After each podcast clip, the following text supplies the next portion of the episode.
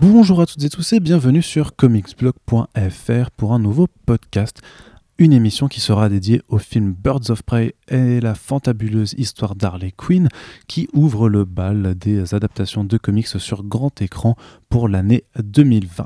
Alors, euh, pour ce podcast, j'ai bien entendu une foule d'invités euh, extraordinaires, euh, disons-le clairement, d'entrée de jeu. Je vais commencer par toi, Mélanie Wanga, bonjour. Bonjour. Donc tu es journaliste et podcastrice pour le podcast Le Chip. Est-ce que tu peux un peu nous présenter ce que c'est? Alors, le Chip, c'est un podcast sur la pop culture, euh, mais la pop culture d'un point de vue afro. Parce que, en fait, on s'est dit que c'était intéressant en France bah, de- d'ausculter un peu, euh, justement, la pop culture sous ce biais-là, qui est un biais qu'on voit pas souvent, euh, dans les médias plus généralistes. Et donc, euh, voilà, je, l'anime avec euh, mes collègues François Oulac et Kevin Donna. Et on parle de plein de trucs. Là, par exemple, euh, pour l'épisode qui va sortir demain, on a choisi de parler de Watchmen. Donc, avec un petit quelques trains de retard, mais on dit quand même des trucs très intéressants dedans. Donc, voilà. C'est le chip. Tu- On peut te retrouver ailleurs aussi hein Euh, bah, pff, sur les réseaux sociaux, un peu comme tout le monde, je pense. Euh, mais sinon, euh, je suis- je suis journaliste indépendante, donc en fait, je fais, je fais toujours un peu plein de projets à droite à gauche. euh, voilà. Ok. À côté, il y a euh, Yerim, aka Splinter, que nos auditeurs et les auditrices connaissent bien, puisque vous allez le reconnaître à sa voix rocailleuse et à son sens de la punchline. Salut euh, Splinter. Salut. Voilà, et avec toujours ces introductions très laconiques aussi. Euh, désolé, je sais que tu n'aimes pas le faire, mais tu vas nous parler de toi aussi un petit peu. Où est-ce qu'on te retrouve Toi, tu es plutôt euh, culture rap et ciné. Euh, ouais, voilà. Euh, en gros, les médias, tu sais que tu dise Ouais, c'est ça. Genre, si on a Move, envie de t'écouter ailleurs, quoi. Move. Je suis le mec en peignoir dans Rap Jeu. Voilà, c'est à peu près Dans l'émission les, Rap les Jeu, trucs les plus réguliers que je fais. Après, sinon, comme Mélanie, vu que je suis pigiste, des fois je suis dans Première ou Illimité, des fois, euh, des fois sur Vice. Et, euh, et, et, pff, sans doute d'autres trucs que j'oublie. Mais voilà. J'imagine que ce- cette fougue et tout, c'est parce que Birds of Prey t'a vraiment plu et que voilà, tu, tu Non, es non, grave non, dans l'enthousiasme. Content d'être là, quoi. Non, non, non, c'est juste, euh, c'est juste que je me suis mal réveillé. C'est vrai. Bon, eh ben, on espère que ce podcast te réveillera. Et puis, euh, eh bien, nous avons euh, en dernier lieu un autre invité aussi euh, de qualité, Benji. Salut. Salut Arnaud, ça va Alors, Benji, toi, tu passes ton bac euh, cette année. Ah, voilà, putain. je vais faire, je vais Ça faire il, fallait la faire euh, on air. Exactement. hein, Donc voilà, hein. toi tu es un petit jeune. Non, mais je Ah. regarde. Tu, euh, bah, du coup, tu, tu fais le podcast aussi. Tu fais du podcast. C'est notamment Logos, euh, le podcast euh, au concept qui n'a pas de concept, voilà et- exactement. aux euh, heures de sortie un petit peu indéfinies. Voilà, bah, tu, tu vois, euh, même si je suis plus jeune, euh, j'ai euh, j'ai pu t'inviter euh, la dernière fois dans, dans, dans Logos. Euh, on parle de pop culture. Euh, moi, je suis pas encore journaliste pigiste, mais je crois que c'est à peu près par là que euh, je me dirige. Viens, tu vas voir la précarité, c'est génial. J'ai ouais, l'impression que c'est assez Je difficile. suis tranquille en étant. C'est vrai qu'on pourrait changer, faire un Zoppel sur la précarité. En fait. Ouais, ouais, ouais, absolument. Euh, donc, euh, donc non, puis sinon, à part ça, euh, voilà, venez me suivre sur Twitter. Et puis, euh, je, suis que, je suis content que tu m'aies réinvité. Bah écoute, ça me fait plaisir de t'avoir. Donc euh, pour euh, ceux qui euh, seraient en train de découvrir euh, les podcasts Comics Blog, euh, vous savez très bien que au départ, on va commencer par un tour de table, ce qui tombe bien puisque nous avons effectivement une table euh, pour nous séparer. Et donc c'est une partie sans spoilers. Donc euh, voilà, l'idée c'est de donner euh, votre avis euh, plus ou moins concis sur votre ressenti sur Birds of Prey, que vous avez aimé, pas trop aimé, et en, donc en gardant les spoilers de côté, mais bien sûr, vous pouvez euh, réagir aux déclarations des uns des autres. Du coup, Mélanie, j'ai envie de commencer par ton avis. Alors, euh, moi, ça faisait assez longtemps que je n'étais pas allée voir des films de super-héros au cinéma. Là, ça faisait au moins depuis 2019. Mais euh, j'ai été assez agréablement surprise, sachant, alors que j'ai pas vu Suicide Squad parce que tout le monde m'a crié de ne pas y aller en me disant c'est horrible. C'est dès que t'allais vers une salle de ciné, ils disaient non, non, mais n'y va pas, n'y va pas. Je suis Donc- en étant. Donc, bis. Donc, euh, j'ai pas vu Suicide Squad, mais par contre, euh, j'ai vu Birds of Prey, que j'ai relativement aimé, en fait. J'ai trouvé ça plutôt pas mal, mais j'ai quand même de grosses, grosses réserves sur pas mal de points. Euh, bah, on, sait maintenant que le féminisme est devenu mainstream, donc on se dit, oulala, là là, il faut avoir des castes entiers de femmes, il faut raconter des histoires de femmes, il faut, il faut faire ressortir les héroïnes des comics, il faut Harley Quinn lui donner son film, ce qui est intéressant parce que Margot Robbie, l'actrice qui incarne Harley Quinn est visiblement euh, assez passionnée par euh, son personnage. euh, elle est productrice sur le film. Enfin voilà, elle est, elle est assez investie. Donc ça, c'est cool. En revanche, je trouve que le, film est assez plat, quoi. Ce qui, est, dommage parce que en termes visuels, je trouve qu'il y a plein de trucs, ça va dans tous les sens, c'est hyper coloré. Harley Quinn a fait des cascades de ouf. Enfin, il y, y a des couleurs partout, mais en termes d'histoire, je me suis, je me suis un peu ennuyée, quoi. Je trouvais ça décevant parce que le, le marketing du truc, c'est que c'est un groupe de meufs qui vont euh, foutre le bazar dans Gotham. Donc moi, je, disais- je me disais, ouais, ça peut être cool. Et en fait, euh, l'histoire, c'est pas tout à fait ça. Et au final, ce groupe de meufs ne se forme qu'à la fin du film, quoi. Ne se forme que dans les 30 dernières minutes. Donc du coup, c'est assez décevant. Je trouve que c'est un peu mensonger sur le, produit. Et euh, je sais pas si vous connaissez le Bechdel test. Ça vous dit quelque chose? Oui. Vas-y, si tu veux Ouais, expliquer ce que c'est. Oh non, je te, laisse, l'honneur. Euh, alors, le Bechdel test, c'est euh, un principe qui, est, euh, à la base, est tiré d'une bande dessinée par Alison Bechdel, qui est en fait le concept de voir si, dans un film, il y a plus de deux personnages féminins. Donc, euh, plus de un personnage féminin, pardon. Donc, est-ce qu'il y a deux femmes, minimum? Est-ce qu'il y a deux femmes qui ont un prénom? Donc, on sait comment elles s'appellent. Et est-ce que ces deux femmes se parlent entre elles? Et est-ce qu'elles parlent d'autre chose que d'un homme? Et il y a énormément de films qui échouent à l'une ou l'autre des étapes, où en gros, bah, il y a qu'une seule femme, donc ça, c'est l'effet Schtroumpfette. Ce Euh, podcast échoue au Bechdel test. Oui, ce podcast échoue. C'est- C'est pas une œuvre de fiction. Vrai.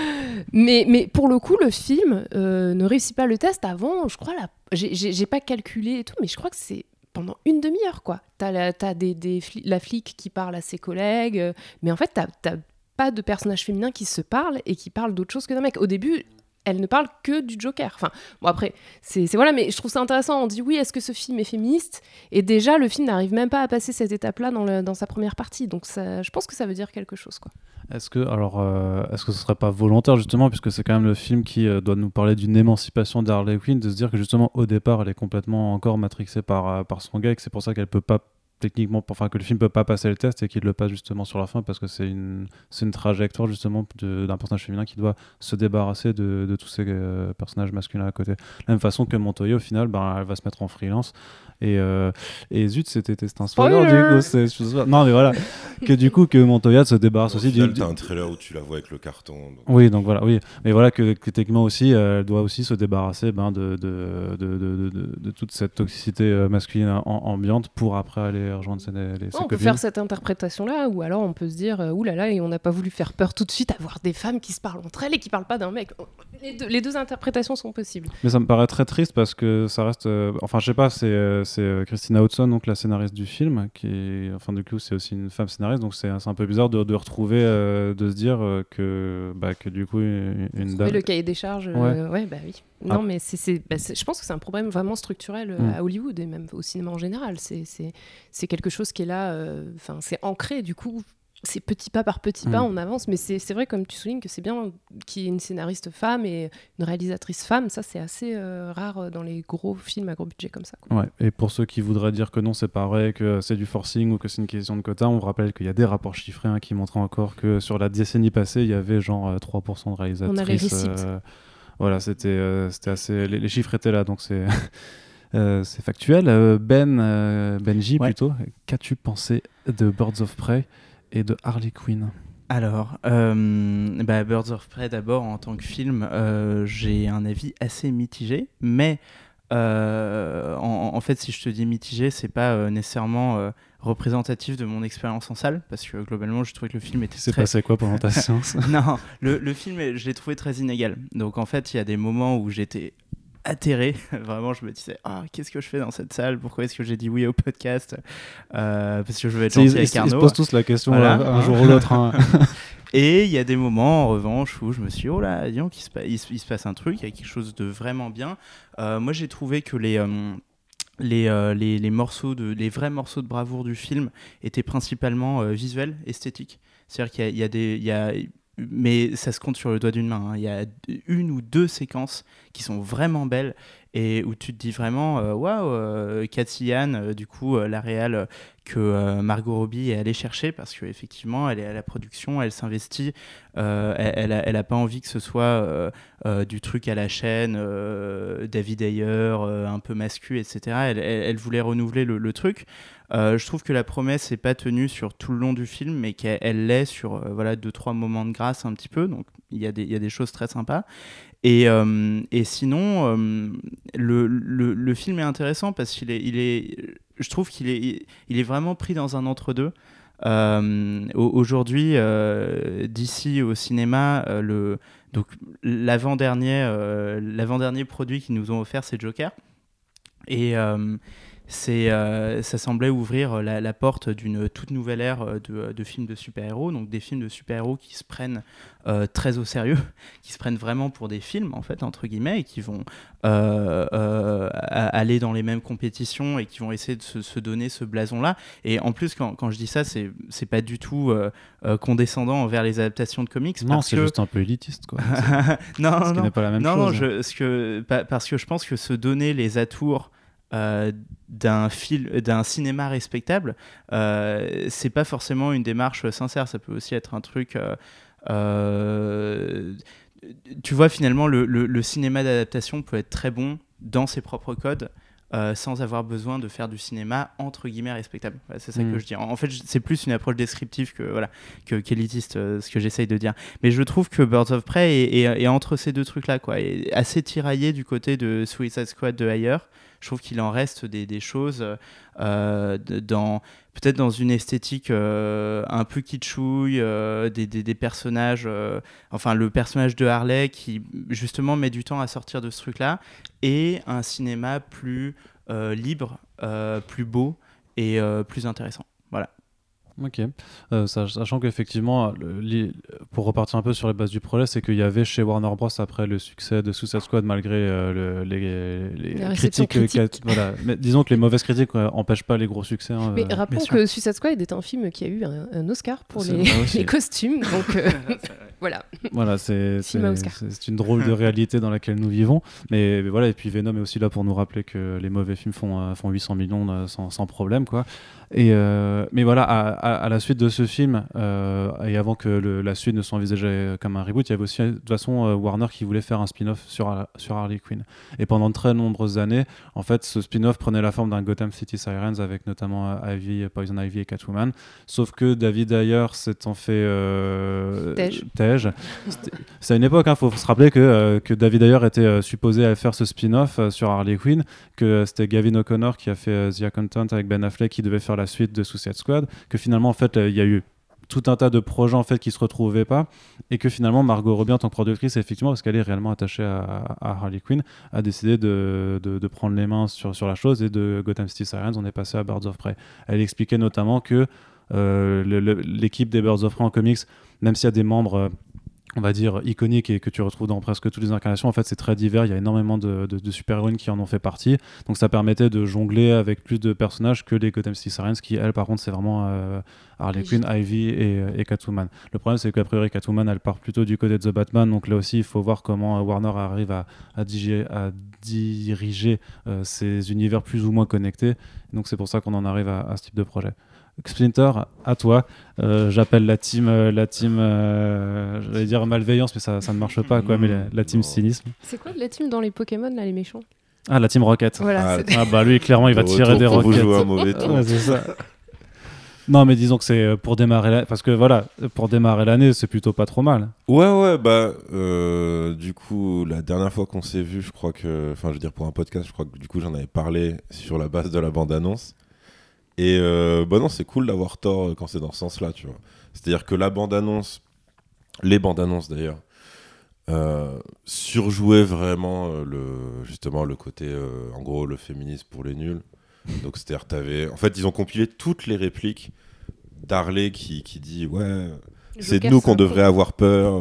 Le Joker et moi, c'est fini. nan, nan. En fait, ils ont vraiment compilé toutes les répliques, ils les ont mis dans deux bandes annonces, et ça représente pas du tout ce qu'est le film. Le film, c'est une sorte de série B euh, des années 2000, c'est-à-dire que les persos euh, sont tous présentés un peu comme euh, Guy Ritchie le faisait sur, je sais pas, genre un Acrimé Botanique ou Snatch.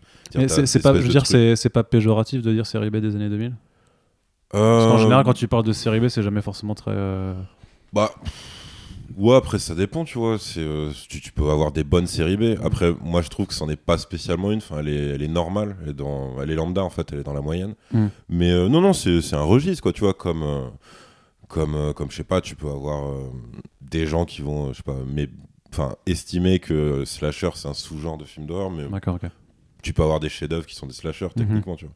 Mais pour, pour revenir à celui-là, t'as comment dire, t'as hum, donc moi j'étais agréablement surpris parce que je m'attendais vraiment en fait à à ce qui surjoue. En fait, je m'attendais, à, tu vois, à la scène de Endgame où t'as le shot sur que les super-héroïnes qui disent Ouais. ouais, maintenant c'est à nous machin. Ouais. Je m'attendais à ça sur 1h49 en fait.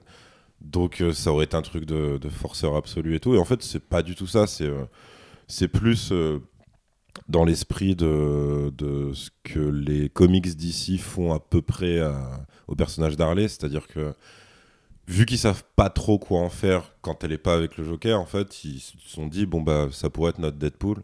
Et les films se, sont dit apparemment pareil. C'est-à-dire que sa manière de donc c'est elle qui fait la voix off, sa manière de jouer avec, euh, avec la, la temporalité euh, et les libertés de la narration qu'elle prend, c'est vraiment ça. Alors après, ils ont quand même fait gaffe à ce que ce soit pas trop, trop, trop ressemblant non plus. Je crois qu'elle parle que deux fois directement à la caméra. Mais euh, mais il y a vraiment, il y a vraiment cet aspect-là. Alors après, ce qui est un poil regrettable, c'est que euh, ça emprunte quand même beaucoup à Deadpool 1 et 2. C'est-à-dire que la première partie du film, c'est euh, en fait un flashback à répétition pour revenir au même, au même instant où une scène d'action démarre. Et la, part- et la seconde partie du film, c'est Deadpool 2 parce que c'est Harley qui doit veiller sur une plus jeune qu'elle. Donc euh, voilà, c'est quand même très très proche. Et le, le gros souci, c'est que Deadpool 1 comme Deadpool 2, eux-mêmes empruntaient déjà à des trucs, euh, à des trucs à l'ancienne qui n'étaient pas les trucs les plus originaux de la Terre.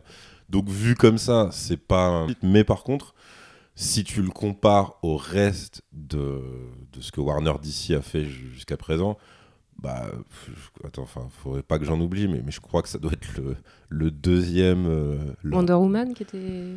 Non, parce que Wonder Woman, je le range aussi dans les trucs de forceur, euh, ouais. où t'as en gros. euh, Bah, puis- et en plus, Wonder Woman, c'est quand même visible, puisqu'au final, c'est quand même euh, toujours le, le, le délire de Steve Trevor qui fait vraiment le sacrifice euh, et de ah Wonder bah, Woman qui, qui pète un câble. c'est- Qui C'est dit- Sailor Moon, c'est le pouvoir de l'amour. Non, c'est ça. hein. Non, Enfin, non, mais voilà. Et puis Wonder Woman qui pète un câble parce que son gars meurt, euh, tu fais, ouais, le finisme. Alors, euh, je, je- je ne vais pas vous laisser dire du mal parce que Wonder Woman, Mais tu peux, tu peux c'est hein. le, quand même la- le film de super-héros où j'ai pleuré. La scène où elle. Bah, la scène, en fait, qui est vraiment la scène du film où ils sont dans les tranchées. Non, mais et oui. où euh, elle sort au ralenti avec son truc et qu'il y a les soldats. Enfin, franchement, et, et- et j'en ai parlé à plein de meufs et en fait, il y a beaucoup de meufs sur, sur cette scène-là qui ont, qui ont pété un câble parce qu'en fait, il y avait vraiment ce truc qu'on n'avait jamais vu en tant que fan. Mhm. Euh, les garçons, c'est vrai que c'est c'est moins compliqué parce que bah, tu peux te mettre dans la peau du héros. Mais c'est vrai qu'en tant que femme, quand tu regardes un film, t'es toujours la petite copine ou t'es toujours euh, la, la bitch euh, qui essaye de tuer le héros. Enfin, c'est compliqué de se voir vraiment dans une posture euh, où euh, t'es seule contre les méchants. Quoi. Et, et c'est vrai que cette scène-là, pour moi, était peut-être... Le, tien, le film tient juste sur cette scène. T'enlèves cette scène Ouais, et je- trouve ça nul. Sur le côté iconisation, en fait, de la, Oui. De la super-héroïne, d'accord. Ouais, Voilà. moi je te, je te l'accorde aussi. J'avais vu des frissons la première fois que je l'ai vu et j'ai fait ouais, là c'est euh, putain de Wonder Woman. Et si, il y avait quand même l'iconisation qui était présente, mais de, de façon générale, d'ici avec ses plus gros super-héros, je trouve qu'ils réussissaient à, à iconiser leur, leur personnage. quand Oui, même. bah, de toute façon, c'est en fait, Donc, euh, vu que c'est Snyder qui, Ouais. par défaut, a donné euh, un peu leur esthétique, euh, bah, d'ailleurs, Mm. qui se poursuit même dans Ouais. Birds of Prey, pour le coup, avec les énormes ralentis et tout. ouais. Ils ont ce côté, essayer de construire des arrêté tableaux ça. et tout. Hmm Ils ont pas arrêté ça. bah, Ouais. je, ouais, je crois qu'en fait, ça va rester leur charte graphique un peu, un peu bizarre, mais voilà. Après, ouais. Après, c'est une eux, façon d'esthétiser, d'esthétiser les, Ouais. euh, les chorégraphies qui sont, Ouais. je trouve, plutôt bien travaillées. Et justement, enfin, je sais pas si euh, Margot fait, euh, fait tout toute seule ou si elle est. Il y a eu euh, un c'est tweet la- de Gail Simon, je sais pas si, si Oui. vous avez vu sur ça, euh, où elle disait justement qu'elle était sur le tournage et qu'elle voyait euh, que Margot Robbie en fait apprenait super vite à faire les, les cascades. J'ai- vu ça, ouais, c'est- carrément un thread entier où elle dit que, euh, que Margot Robbie c'est un monstre, qu'elle est terrifiante tellement elle est tu forte. que- fois un truc, elle sait le faire. C'est ça, voilà. Donc le Guy Simon, scénariste de comics euh, et notamment qui a fait un run historique sur les Birds of Prey, qui est considéré comme la meilleure, Ouais. euh, les- le meilleur Ouais. run sur les Birds of Prey tout simplement. Mais en gros, ouais. Donc voilà, pour moi, c'est euh, une petite série B sympa, genre euh, du dimanche soir, quoi, tu vois. Après, euh, si tu prends le. En gros, là, c'est que si tu vois le verre euh, à moitié plein, maintenant, si tu le vois à moitié vide, alors, il y a trois trucs. Le premier, c'est que tu te dis, ouais, faire ça en 2020, c'est vraiment pas ouf. C'est-à-dire que c'est vraiment un truc que tu aurais pu voir il y a 20 ans. Et tu te serais pas dit à 20 ans, c'est génial, tu te serais juste dit, c'est sympa. Le deuxième truc, c'est que. alors, sur. D'un côté, c'est très bien que justement, il s'éloigne du côté. euh, euh, c'est même pas le féminisme pour les nuls, en fait, c'est juste que. Tu as certains films qui défendent une cause et tu as des films qui exploitent une cause, tu vois. Et en général, les blockbusters de ce type-là, quand ils prennent un truc, que ce soit l'antiracisme, le féminisme, ce que tu veux, c'est pas vraiment pour euh, défendre la cause ou quoi que ce soit, c'est plus pour prendre un prétexte, dire regardez, c'est cool, soyez d'accord avec nous. Et derrière, euh, acheter des places, tu vois, mais t'as pas vraiment de, de bonnes intentions derrière ou quoi que ce soit, ou de Je pense sincérité. à des films comme. euh, Je sens euh, le- la, la claque à Black Panther arriver là. ouais. Non, mais ça marche, Black pour, Panther, non, mais il ça marche pour Black que- Panther, mais pour moi, ça marche aussi si, si on reste sur le, sur le côté femme, ça marche pour Ocean's 8, ça marche pour euh, Terminator nul, ça, Dark Fate. Dark ça- Fate, ouais, ça, Ghostbusters. ça marche pour plein de trucs, tu vois. ouais. Pareil, Terminator Dark Fate, t'as tout le passage sur le côté euh, frontière mexicaine et tout. Attends, il y a eu un autre Terminator depuis Daenerys là? Ouais, ouais. ouais. Oui. Et, euh, et- c'est très mauvais. hein. C'est ouais, pas, terrible. Mais et en gros, celui-là, grâce au, on va dire, au masque ou au bouclier de l'humour et au côté justement, il se prend authentiquement pas au sérieux. Il, il arrive justement à balayer tout ça, à s'en éloigner. Et même quand tu as des espèces de mini-séquences ou de mini-répliques qui viennent te le rappeler, pour le coup de manière assez lourde, parce que c'est vraiment pas écrit subtilement.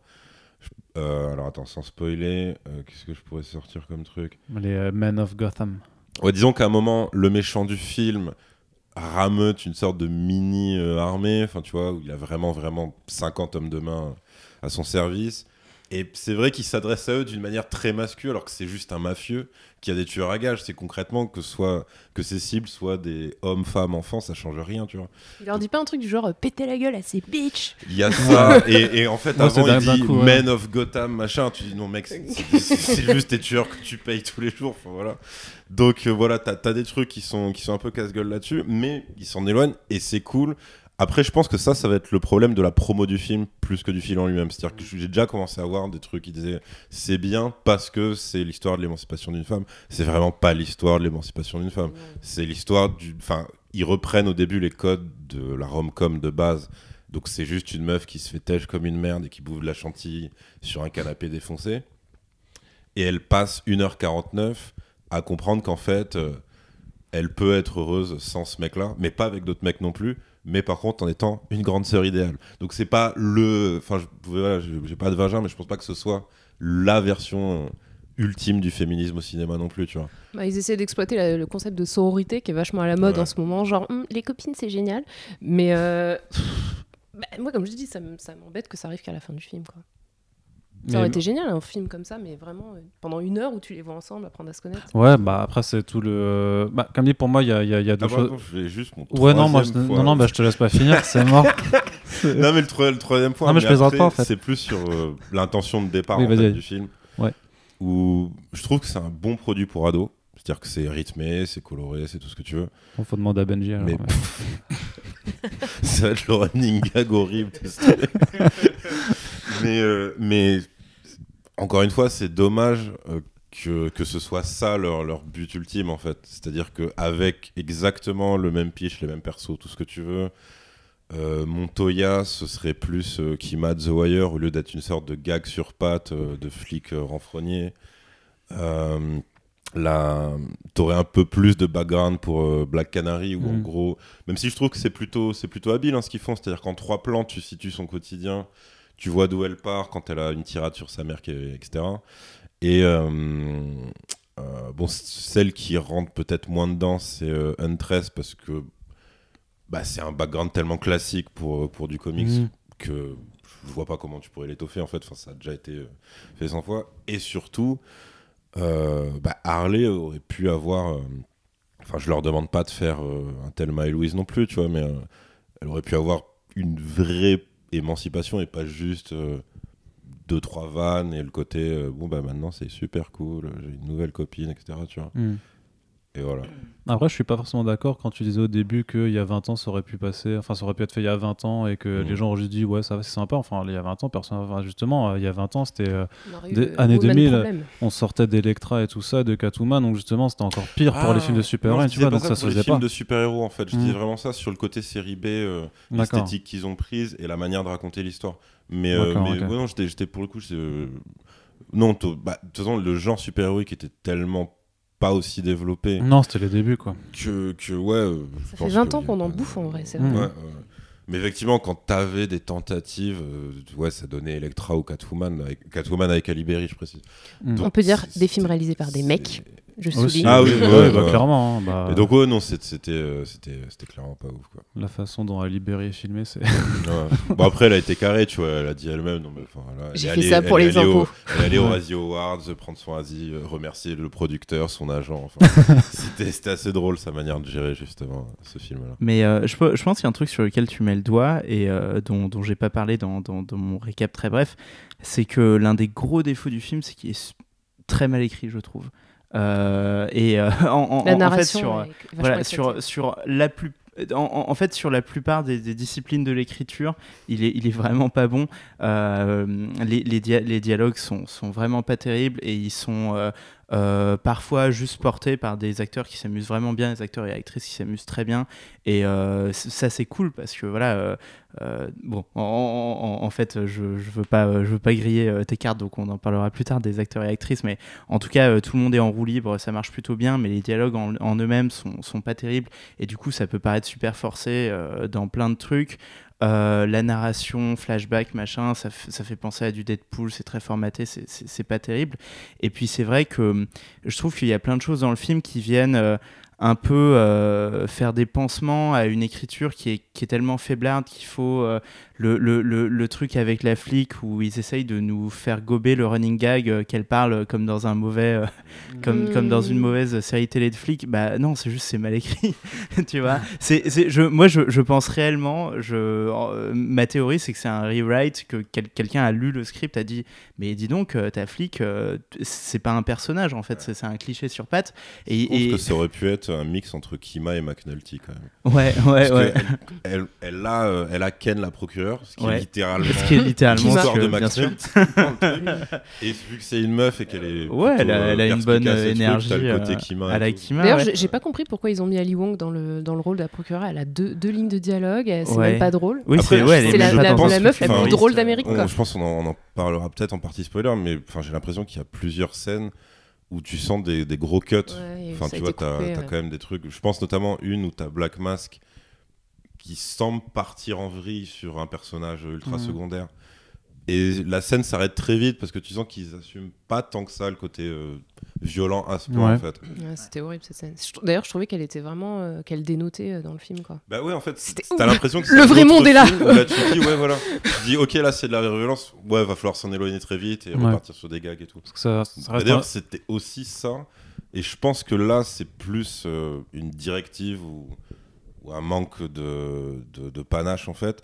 Mais ils auraient pu aussi euh, avoir ce même film en gardant Harley euh, en vraie anti-héroïne. Pas juste en meuf un peu marrante, Ouais, perchée. ça, ça, Parce que.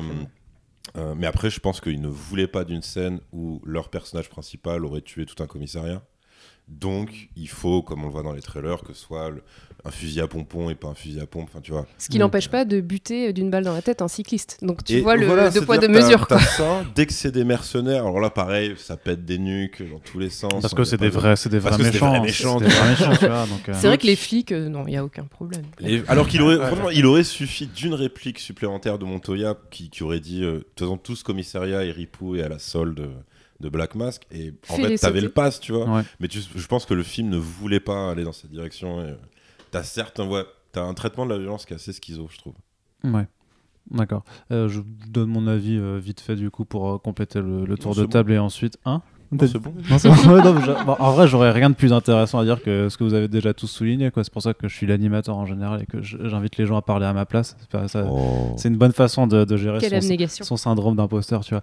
Mais euh, du coup, je vais être le plus limite, le plus jouasse, quoi. Après, moi, j'ai un rapport forcément à, à DC qui est particulier parce que je suis très grand fan de, Batman de, de ces personnages. en fait, ouais, c'est ça. en fait, je, voilà, on m'a jamais vu dans la même pièce que Batman. Je dis ça, j'ai rien, mais bon. Euh, mais euh, voilà, enfin, moi, je viens, voilà, ceux qui nous écoutent le, le savent un peu. Je viens d'un site qui s'appelle DC Planet parce que voilà, c'est un, site de fans. Euh, à l'époque, moi, j'avais euh, beaucoup apprécié les, débuts de ce que Warner voulait faire avec son univers partagé. Il y a eu beaucoup de déceptions depuis. Et je trouve vraiment, euh, après, je n'aime pas comparer à d'autres trucs et niveler par le bas ça, mais je trouve que vraiment, depuis l'année dernière, est, est passé la, la, l'affreux Justice je trouve qu'il y a quand même une, forme de remise en cause, enfin une remise en question en fait de ce que Warner est capable de faire. Et par rapport à, l'ensemble des films qu'on euh, se- qu'on- qu'on regarde chaque année, bah, je trouve que Birds of Prey a le mérite d'avoir une personnalité et d'avoir vraiment euh, et de, de, de vraiment se marquer au sein d'un même studio euh, comme, euh, comme, comme une preuve en fait que, que voilà qu'une même entité est capable de faire différentes choses. Sur les trois derniers films d'ici qu'on a eu, on a eu Shazam, on a eu Joker et, on a Birds of Prey qui ont tous les trois rien à voir et pourtant qui viennent d'un- même univers. Et pour ça, je, et je sais que ça ne fait pas un bon film et qu'il y aura des défauts tout ça, mais moi je préfère toujours soutenir en fait les efforts, même s'ils sont petits, même s'ils sont pas assez gros, parce que bien sûr tu as toujours envie d'en d'en demander plus, mais et en même temps je me dis bon Harley Quinn, le run de, Connor et Palmiotti dont s'inspire euh, clairement le, ce, film. C'est sympa, mais c'est pas, ça, ce sera pas jamais Primo Eisner Awards. Et à part Mad Love, qui est explicitement une histoire sur la relation, la relation toxique entre Joker et Harley Quinn, il n'y a pas de chef-d'œuvre non plus. Quoi. Donc tu pars pas non plus euh, comme avec euh, par exemple des, adap- des adaptations de comics indés où là tu as le droit d'être exigeant parce que le matériel de base il est hyper bien. Là tu te dis, bon, t'as Warner qui veut faire un spin-off Harley Quinn parce que c'est leur, leur poule aux œufs d'or après Batman. que Batman pour l'instant il est, il est en PLS. hein. sommeil. Ouais, il est encore, il est encore grave en PLS. Euh, je, je trouve que ça, ça reste bien ce qu'il fait. Et puis, euh, toi, tu, tu n'as pas vu Suicide Squad, euh, Mélanie, mais voilà, quand tu parles de Suicide Squad et la façon dont Harley était traitée, et de se dire, bon, en fait, c'est quand même l'actrice qui est devenue productrice du truc, qui s'empare un peu de son personnage et qui demande à gérer bah, la réalisatrice, de, de- de gérer un peu le casting, même d'aller chercher toutes les, toutes les chanteuses qui font la- Ouais. l'album soundtrack. Que moi je kiffe de, vraiment pour le, pour, pour le coup. Euh, bah, par exemple, Doja Cat. C'est euh, tellement cool qu'elle soit pas avec Jeezy. Ah, Ça m'a fait très peur. Elle a, elle, ouais, elle l'a démenti. euh, Ouais. I didn't fuck Jeezy. Mais ça a foutu le bordel, ça, parce que c'était Black Ah, de History Month, les, les gens étaient en PLS, genre quoi? Pas en février, Megan Et donc voilà, T'as donc. Doja euh, Cat aussi. Enfin, de toute façon, t'en as- t'en as- t'en as- t'en as plein quoi. T'as que. Il y a que des- aussi. Ouais, il y a Normani Ouais. qui est avec Megan Thee Stallion et, et l'autre, euh, bah, t'as euh, Charlotte Lawrence qui fait notamment le, bah, le thème qui, qui revient souvent, qui est celui Ouais, qui ouvre le truc, euh, qui, qui rappelle un peu le, euh, la reprise de euh, You Don't Own Me. euh, justement, il y avait Jay-Z en plus, euh, du coup. euh, dans, dans- C'est très réussi cette soundtrack. hein, D'ailleurs, Bah, je, je trouve, je trouve que je si je trouve dans, tard bah, dans, je trouve dans le film. Ah, ah, on en parlera peut-être Ouais. plus après, je vais finir Oui, mon, mon avis global. Mais bref, du coup, j'étais vraiment assez euh, jouasse parce que voilà, je trouve que l'image est quand même. euh, Enfin, je trouve que c'est travaillé. Je trouve que effectivement c'est très coloré, mais c'est c'est ra- complètement raccord avec le personnage d'Harley Quinn et cette vision très délurée, très fantasque qu'on veut donner, qui est raccord aussi avec euh, l'orientation moderne. Parce que je suis d'accord, ils savent plus trop quoi en faire une fois qu'elle est avec le Joker. Mais à un moment, même si beaucoup apprécient Har- Harley Quinn, faut pas oublier qu'elle est effectivement le symbole en fait d'une relation toxique et tu peux pas en fait euh, genre euh, euh, je trouve capitaliser sur une relation toxique et glorifier ça en fait parce que ça, ça marche pas du tout je sais qu'il y a d'autres gens qui veulent oui mais euh, la Harley Quinn moderne c'est plus la vraie Harley Quinn tout ça mais bon euh, est-ce que tu avais vraiment envie de voir un film avec une meuf qui se fait bolosser par, par un type euh, pendant 1h50 je suis pas sûr que ce soit forcément forcément Est-ce qu'on avait la envie de revoir le Joker de. ah non bah ça non ça par contre ouais. tu, tu remarques j'ai même pas osé soulever ouais, la non. question quoi. on, y reviendra après Ouais, aussi ouais. là-dessus tu vois T'as des trucs. Donc- Mais donc- en vrai, j'ai vérifié. T'as quand même un trailer qui fait un trompe-l'œil. Parce que t'as un trailer qui prend une scène du film. T'as un trailer qui prend une scène du film où euh, bah, Harley, euh, on va dire, euh, balance un. Enfin, fonce en camion contre un bâtiment, on va dire ça Mhm. comme ça. Et dans un des trailers, c'est comme si dans le camion, t'avais le Joker et qu'elle le tuait.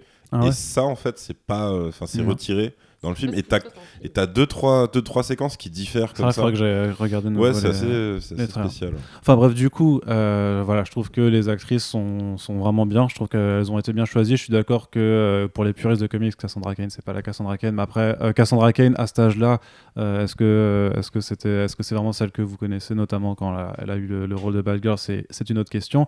Euh, mais voilà, je Et trouve. la que- Canary, elle est pas noire. Oui, alors. Blackwashing Ouais, et techniquement, Elena Bertinelli, elle est italienne euh, plutôt basanée, donc euh, tu- et dans les derniers comics, euh, Bertinelli a été, oui, a été foncé de peau, donc voilà, ils ont, ils ont inversé les trucs. Euh, Il faudra que j'aille vérifier, mais il me semble, je me demande s'il n'y a pas eu une Black, Cana- une Black Canary noire quand même sur, euh, sur un, sur un titre ou, ou, ou l'autre quoi. Et après, j'ai envie de dire, c'est pas, pas, c'est pas ce qui est important pour le Ah personnage bah en fait.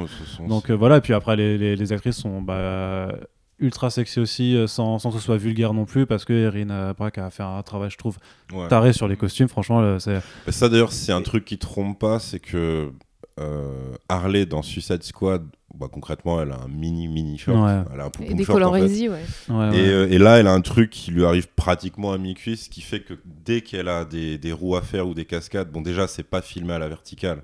Donc t'as Ouais, pas pour avoir le espèce de plan, plan euh, à le- la le David plan Ayer, ultra ouais. vulgos. tu vois, ah, regardez les culottes, enfin tu vois, t'as t'as pas du tout ces trucs-là.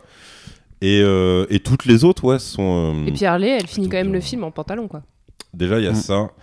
Bon, après, ils font euh, le- la petite réplique ouais. méta entre deux, deux persos qui disent euh, Mais c'est marrant, vous avez, euh, vous avez des jeans slim et euh, vous pouvez mettre des high kicks et tout. Comment ça se fait mais, mais tu vois, c'est une manière de l'assumer un peu rigolote. Quoi. Ouais, donc Non, euh, puis, euh, oui, vas-y. Ouais, sur, euh, je- juste sur les costumes, je trouve, je trouve que un, un- un truc, un, truc qui est vraiment cool, c'est que à, à l'époque donc du, euh, du Suicide Squad d'ailleurs, euh, de- ils avaient voulu expliquer quand même un peu ce qu'ils avaient fait avec le costume de Harley parce que je pense que tout le monde s'était un peu dit Ouah, qu'est-ce qui se passe? C'est c'est vraiment bizarre quoi c'est vraiment bizarre d'être Après, la- à ce point-là euh, la dans- sexualisation d'Harley Quinn, Ouais, elle, ouais. elle avait pas démarré avec ça. mais, euh, mais, mais, mais je pense Ça que pas arrangé, je pense, ouais, et je, et je pense que le costume était très. Euh, c'était très flagrant qu'on était dans. euh, bah, tu Le vois, male gaze, Voilà, Pour euh, les universitaires qui nous écoutent. Alors, ça. que- bah attends, du coup, qu'est-ce que c'est le male gaze Le male gaze, euh, c'est le regard masculin. C'est euh, ces scènes dans les films euh, où, en fait, euh, bah, tu vois, hop, un petit arrêt sur image où la caméra ralentit sur les fesses ou les seins euh, d'un personnage féminin, alors que le, le même traitement pour les hommes euh, est inexistant, quoi. Donc, c'est vraiment typiquement un homme qui filme une femme, quoi. C'est- être- le hobby de Michael Bay. voilà, Voilà. exactement. C'était pas les explosions hein. C'est Bay, l'explosion c'est- et ça. La masterclass sur le fait. C'est Megan euh, Fox sur le qui ouvre une voiture. voilà. Et, euh, et, et, ben- et justement, en fait, ce, ce costume, il était vraiment euh, euh, empreint euh, de, de, de ce regard masculin et c'était ultra flagrant et, et euh, c'était très gênant. Même elle, euh, Margot Robbie, elle a dit plusieurs fois qu'elle se sentait super gênée dans ce costume et même euh, hor- hormis la sexualisation, elle disait juste euh, le truc, euh, le truc est trop dénudé quoi. Tu, tu, tu, tu manges un burger à la pause déj, tu te sens trop mal. elle, elle en parlait dans ces termes-là et tu te disais c'est horrible quoi. C'est qu'elle se les caillait, que, euh, que plusieurs fois il lui fait le coup du t-shirt mouillé, du coup, enfin c'est voilà l'horreur sur le tournage quoi. Et mais ceci dit, la, la note d'intention, moi j'avais trouvé intéressante à l'époque parce que euh, apparemment ils avaient voulu travailler sur l'esthétique euh, punk et Riot Girls, donc euh, tous ces girl groups euh, de punk des années 70 puis 90. Et euh, là, tu vois, je me suis dit, ah, c'est super cool, c'est une très bonne manière de, pas, de, faire de la Harley Quinn sans le côté euh, harlequin euh, rétro, mais d'être en mode, bah, Harley Quinn, au fond, c'est quoi? C'est une punk, et, euh, et ça marche bien dans ce truc-là. Et je trouve que du coup, Birds of Prey, c'est c'est l'actualisation de ce truc-là, euh, mais sans le côté euh, dégueu, super gênant euh, que pouvait avoir le, le regard euh, un peu lubrique de Ayer. Quoi. D'ailleurs, on a beaucoup vu ce costume de Suicide Squad à Halloween euh, ou à- Oui. au Comic Con. Bah, il, est- il, est- il, il- il a, il a du succès euh, parce que je pense que. Il est facile à faire. Ouais, Ça, c'est vrai. ouais, prends un short, tu c'est le vrai, coupes un peu quand même, le costume euh, cosplay le plus Non, simple mais à faire, puis en fait. je, peux, je, peux, je pense que moi je défendrais vraiment la note d'intention du truc. Voilà, je, pense Mhm. qu'il y, a- il y a plein de cosplayeuses qui, qui, qui ont fait, du- qui ont fait du Harley Quinn euh, version euh, 2016. euh, notamment parce que euh, ouais, ce côté punk, euh, je sais pas, les groupes de punk euh, féminins, c'est parmi les trucs les plus cool avec les rockstars. Enfin, tu, tu vois, c'est une iconographie vraiment sympa, quoi. Et donc, je pense que c'est très cool de l'avoir actualisé avec Birds of Prey, et on verra sûrement beaucoup de Birds of Prey dans les Comic Con à venir, quoi. Oui, oui, oui, très certainement. Euh, donc, donc les costumes euh, bien, la musique bien, même si on n'entend pas le score de Pemberton, mais je trouve que l'OST ça passait. On n'a pas du tout parlé, mais je trouve que les deux méchants sont vraiment cool. C'est, je trouve vraiment qu'il y a une interprétation. Après, c'est peut-être comme tu dis l'écriture. Chris euh, Messina, il est vraiment pas-. Ouais, ouais. C'est le- c'est la première fois. Ouais, que tu, le euh, vois comme ça, quoi. C'est. Je- Parce que j'ai mis du temps à le reconnaître, je me suis dit, mais Mm. c'est le mec que j'ai vu dans des comédies indé. euh, c'est vraiment le truc euh, très, très, très éloigné de ça. Ouais. Et Mais, euh, euh, ouais. Ouais, donc C'est- peut-être euh, les acteurs qui portent euh, des répliques euh, pas terribles, mais je trouverais Ewan McGregor. euh, Ouais, McGregor, tu vois, formidable en fait. c'est ça. Ça faisait longtemps euh, qu'il s'était pas éclaté comme ça, je trouve. J'ai l'impression qu'ils sont plaisir. Et, juste par rapport à l'écriture d'Arlia, je trouve que enfin, enfin par rapport à, notamment par rapport à Suicide Squad justement, parce qu'on est forcément obligé d'y revenir, qu'elle est beaucoup moins justement juste la meuf qui fait des trucs tarés ou complètement folle, parce qu'il y a quand même des renvois à son cursus universitaire, au fait qu'elle est quand même docteur en psychologie. Et justement qu'elle est beaucoup plus lucide en fait, qu'enfin que c'est pas juste, euh, ouais, c'est pas juste une, folle dingue justement. Donc euh, et je trouve ça intéressant de, de l'inclure. Et après, bah, je suis d'accord que je sais que beaucoup se, se plaignent de dire c'est pas un film Birds of Prey, c'est un film Harley Quinn. Je fais si t'as quand même suivi le, le- le- le déroulé, tu savais que c'était un film Harley Quinn et que les Birds of Prey c'est euh, un prétexte et que si tu prends vraiment littéralement le fait que les, les Birds of Prey sont écrites avant dans, dans le titre du film et que du coup t'es déçu à cause de ça, bah, euh, je sais pas, analyse un peu plus quand même euh, les, les trucs Ouais, que tu, tu vas voir, c'est c'est un, c'est un peu bizarre. Non, parce que même l'affiche te, te l'indique Ouais, clairement, ouais, quoi. Y a, y a pas trop, pour moi, il n'y a pas trop d'ambiguïté là-dessus. Je veux dire, enfin, sans, sans elle, le film n'existe pas. Sans- Non, je veux dire, le film ne peut pas se monter Ouais. si, sans elle. C'est...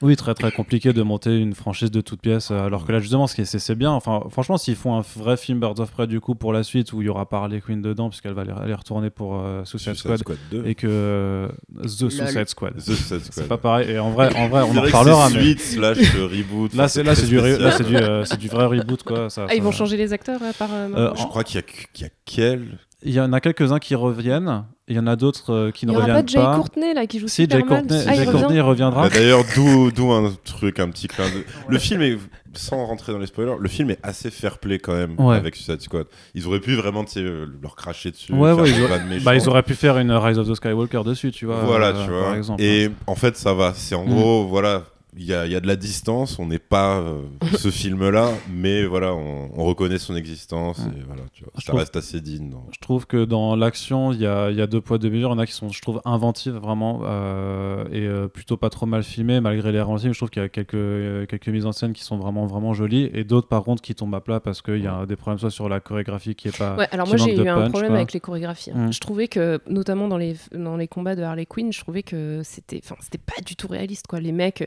et je sais que c'est un argument d'Incel euh, qui dit ouais, une meuf ferait jamais ça dans la vie. Mais, mais là, je trouve que c'était vraiment, euh, il y, y avait un vrai problème d'équilibre. Pour moi, le blueprint, c'est Buffy contre les vampires que je suis en train de re, re, re- regarder.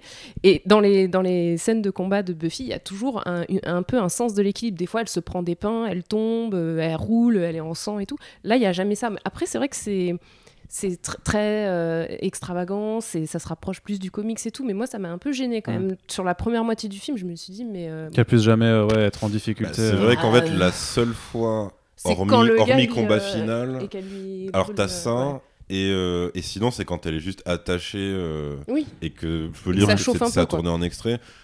Et que le grand méchant, donc Black Mass, lui, lui, lui file deux pains. Et là, effectivement, elle a un filet de sang qui sort de sa bouche. Mais sinon, tu sens qu'il voulait même pas aller jusqu'au point Ouais. où elle est vraiment amochée. Ouais. Mais de, Alors que c'est bon, c'est pas grave, quoi. C'est euh, Ouais, une meuf qui se tape contre parfois 10 personnes en même temps. Bah, c'est un super héros, faut Ça qu'il souffre quoi un Ouais. peu, tu vois. voilà, Mais tu ju- vois. justement, de manière générale, les, euh, les héros morflent beaucoup moins euh, au cinéma depuis quelques années.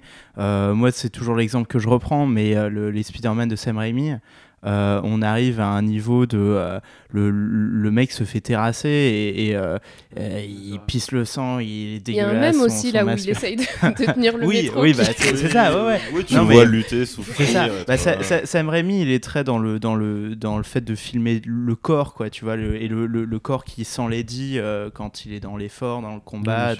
Et, euh, mais il y a eu une, sanitise, une une Tarisation. C'est une tarisation, merci, euh, qui s'est faite euh, avec euh, Marvel Studios, parce que voilà, Marvel Studios, ils ont tous des belles gueules, et c'est les mecs aussi, tu vois, hein, voilà, Euh, ils, sont tous bien beaux, bien propres sur eux, et euh, ils finissent une bataille cosmique avec quelques morceaux de poussière sur le visage, quoi. Euh, et, euh, et je trouve que c'est un truc qui est dommage parce que euh, en tant que spectateur, t'as as 100 fois moins de satisfaction si tu ressens pas cette lutte physique et corporelle. Les, coups, les, coups ne tapent pas, quoi, tu vois.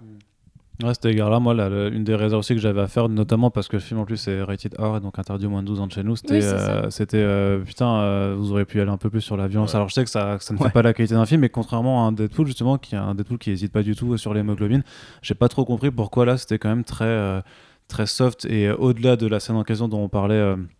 Parce que le contexte fait que, que, que- bah, que Warner a pas non plus les, les, les couilles à la limite de, de montrer certaines images. Ouais. Euh, ouais, il y avait quand même moyen de faire un peu plus, qu'on s'amuse un petit peu plus, tu vois. Je À, pense à l'égard pris- du, du- Oui, de, la toute fin, tu vois, où là vraiment Oui, on se dit ah ouais. bah là c'est cool. Et moi j'avais envie de voir ça pendant tout le film. Limite. je pense que eux, leur, euh, leur... parce qu'il y a aussi une séquence qui a sauté, qui était présente dans un trailer, où quand elle est en ouais voiture avec la petite euh, Cassandra, euh, elle lui fait jeter un bâton de dynamite. Alors, Mm. il y, a, il y a cette scène dans le film pour euh, une poursuivante. Ouais. Et en fait, il y avait ça. euh, apparemment, elle le faisait, ça devenait limite un running gag, c'est-à-dire que la petite se retrouvait à exploser plein de voitures. Et en fait, tu sens qu'il y a une sorte de relecture du film où ils se sont dit, ok, non là ça va trop loin, c'est, enfin tu vois, t'as des trucs Ouais. comme ça. Parce que c'est vrai que oui, le rated R euh, sur, euh, donc voilà, ils ont droit aux gros mots, ils les utilisent. Et ouais, pour la violence graphique, t'as quand même des trucs. euh, alors ouais, t'as Ouais. le truc que, que t'évoques à la fin. T'as quand même le truc où dès le début, d'ailleurs c'est c'est bah, c'est un peu décevant parce que dès le début, t'as quand même un truc qui implique une hyène et une Mhm. jambe. Et tu dis, ah putain, s'il commence comme ça, ça ouais, veut dire c'est que ça va y aller. mal. Ouais, Et en fait, non, ça, ça redescend Ouais. très très vite. Et ouais, tu sens qu'ils osent pas. Pareil sur le, on va dire la façon euh, qu'a euh, Black Mask, bah, c'est hérité des comics de toute façon, de, on va dire, de faire exécuter euh, ses adversaires. Bon, t'as un, t'as un truc qui est franchement, j'aurais pu aller même dans le gore. Mhm. Et c'est vrai qu'il te le, il te le montre de façon, voilà, c'est c'est cartoon quoi, tu vois. C'est euh, Ouais. c'est du hors champ et après euh, t'as un petit gag qui vient ponctuer, qui vient ponctuer la séquence et puis euh, on n'en parle plus. Ouais, parce qu'ils ont- ils arrivent pas encore trop à jongler effectivement avec Ouais. cette approche de euh, on est quand même une adaptation de comics donc même si on fait du rated R, faudrait pas qu'on se coupe d'une partie ça, des gens qui restent trop accrochés à une sorte d'imaginaire où, euh, où les gens sont pas vraiment mal et une autre euh, où tu bah, quand tu es quand même dans un monde avec des super vilains, bah, les super vilains ils font des trucs qui sont super vilains quoi. Ouais, c'est et, euh, Ouais. et, et quand tu as si tu veux quand tu l'autorisation euh, de la MPAA à pouvoir montrer des trucs de super vilains, bah montre-les en fait. Ouais. Mais c'est marrant parce que le, le, le modèle c'est Deadpool, Ouais. mais ils vont, ouais. ils vont beaucoup moins loin que Deadpool. Mm. Et euh, peut-être en partie effectivement euh, dû au personnage de Harley Quinn qui est, qui est pas Deadpool en fait, qui est un autre personnage. Donc euh, on va pas montrer la violence de la même manière, mais il y a aussi ce truc Mm. de se dire. Enfin, ça- théoriquement, elle est plus méchante que Deadpool en théorie. elle fait des trucs euh, plus gore. euh, Bah, c'est-à-dire Bah, qu'elle techniquement, vient, elle vient du camp méchant, là où Deadpool Ouais. est toujours Ouais. entre les deux en fait. mm. Elle, elle c'est vraiment une méchante repentie au grand max. Alors ils ont. alors ouais, là, elle est repenti, vraiment très repenti vite fait quoi. Elle est très gentille pendant tout le film. Ouais. quand même. Bah oui, voilà, en fait, euh, moi j'ai lu un papier sur Vulture, le site américain, qui disait que euh, justement il y a ce truc de, de likability. Quand t'as un personnage féminin, il faut toujours que les, les gens se disent pas Ah là, c'est vraiment une connasse, euh, pourquoi elle fait ça? Qu'il y a un côté euh, mignonité d'Harley Quinn qui euh, C'est comme un petit chat avec du rouge à lèvres. Hi, je griffe, mais je suis gentil. Ouais, il y a un côté. Je pense qu'ils préfèrent euh, le côté cartoonesque Ouais. que le côté vraiment humour noir dans le sens premier du terme. Et d'ailleurs, je pense que c'est un clin d'œil quand à un moment il regarde un cartoon avec le- le- la Bah gamine. C'est un clin d'œil en fait à, à Paul Dini qui est l'un des créateurs de, de, de Harley Quinn pour la série d'animation Batman où en fait avant il bossait sur les Cartoon euh, Network, sur les Tiny Toons et tout ça. Donc euh, effectivement C'est un clin que d'œil sur la violence qui est permise dans le film, du coup. Euh, ça non. Enfin je sais pas je l'ai pas je l'ai pas vu comme ça par contre. Non. par contre autre truc cartoon c'est le l'intro on va pas sans spoiler hein, du coup j'ai pas fait d'alerte euh, ni de Spoiler voilà, on a le jingle spoilers de Mélanie. Euh, que même le- le- le- l'introduction en, en justement en cartoon, euh, ça, ça- ça- c'est clairement un rappel directement à d'où vient Harley Quinn. hein, ouais. donc, euh, et en même temps, le ça design permet. du Joker Mm. rappelle celui de la série, Ouais. pas du tout. euh, bah non, le- celui de Jared Leto. non. Ils l'ont plongé dans le Javel, le Jared Leto, il veut plus en bah, entendre quelque parler. part, vu qu'on est en spoiler, il y a cette fameuse scène du tatouage forcé où on le voit de dos. Enfin, on voit. Ouais. C'est clairement ils ont pas appelé Jared Leto pour faire ça. Je pense qu'ils les ont insultés. Non. Mais, Ouais, ouais. mais voilà, c'est ça que c'est c'est assez particulier. Tu sens qu'ils veulent ils veulent pas non plus lui cracher dessus ouvertement, mais que enfin c'est mort quoi. Après, ouais, ils assument, enfin, ils assument quand même pas trop euh, Suicide Squad, non, com- complètement, euh, je pense. Bah donc ouais, mais c'est cette espèce d'entre deux où ils veulent pas, et voilà, ils veulent pas non plus être insultants, mais euh, parce que c'est de là que vient Harley, c'est comme Mm. ça que Margot Robbie euh, s'est emparée du personnage et tout. Mais, mais oui, clairement, voilà, t'as le clin d'œil sur. J'ai déjà vu ce mec. Ah, je connais ce mec-là quand t'as un avis de recherche sur Captain Boomerang, Boomerang, ouais. Courtney. Euh, t'as justement le t-shirt moulant euh, elle- et elle dit pas non il est moche ou quoi elle dit non celui-là il a une valeur sentimentale Ouais, c'est ça, ouais. et du coup en fait personne ne le porte mais genre C'est ça. il y a toujours cette espèce de genre euh, on reste amis mais très éloignés quoi tu vois. Ouais. Et, et c'est pourtant marrant parce que je, moi, je me rappelle très bien qu'il y avait des photos de tournage qui avaient été prises euh, sur la scène de rupture euh, du, du départ où en fait elle se fait jeter ses affaires par la, par la fenêtre et en fait c'est le Joker. Du coup c'était pas Jared Leto, c'était un mec qui avait les cheveux grimés en, en, en vert la triste qui, qui, qui, qui jetait. Mais du coup il y- avait quand même normalement un, un Joker dans le film euh, à, à un moment quoi. Et donc cette scène n'a pas été gardée. Malaise. Ouais. Ouais. Donc, je- Mais vous rigolerez moins quand The Suicide Squad sera aux Oscars, euh, meilleur film Ah, mais euh, The Suicide Squad, 2022. Mm. Bon, on, on pourra en reparler, tu, reviendras, mais euh, The Suicide Squad, pour moi, ça va être bien. hein. Je, je fais juste un bah, Bah, non, aparté. parce qu'en euh, fait, c'est- c'est- ils ont tellement viré. Bah, en fait, c'est James Gunn. Ouais, c'est James Et Gunn qui euh, fait le ils ont viré les acteurs qui n'étaient pas intéressés, donc tu n'auras plus le côté Will Smith qui s'empare du tout. Ouais, non, mais il y aura pas Will James Smith, Gunn qui était le, au fond le modèle de départ euh, Bah ouais. pour le Suicide Squad Ouais. de David Ayer. Euh, Comme quoi, tout est lié. Le ça, grand cycle de la revient, vie. euh, ça revient là où il fallait que ça revienne. Quoi.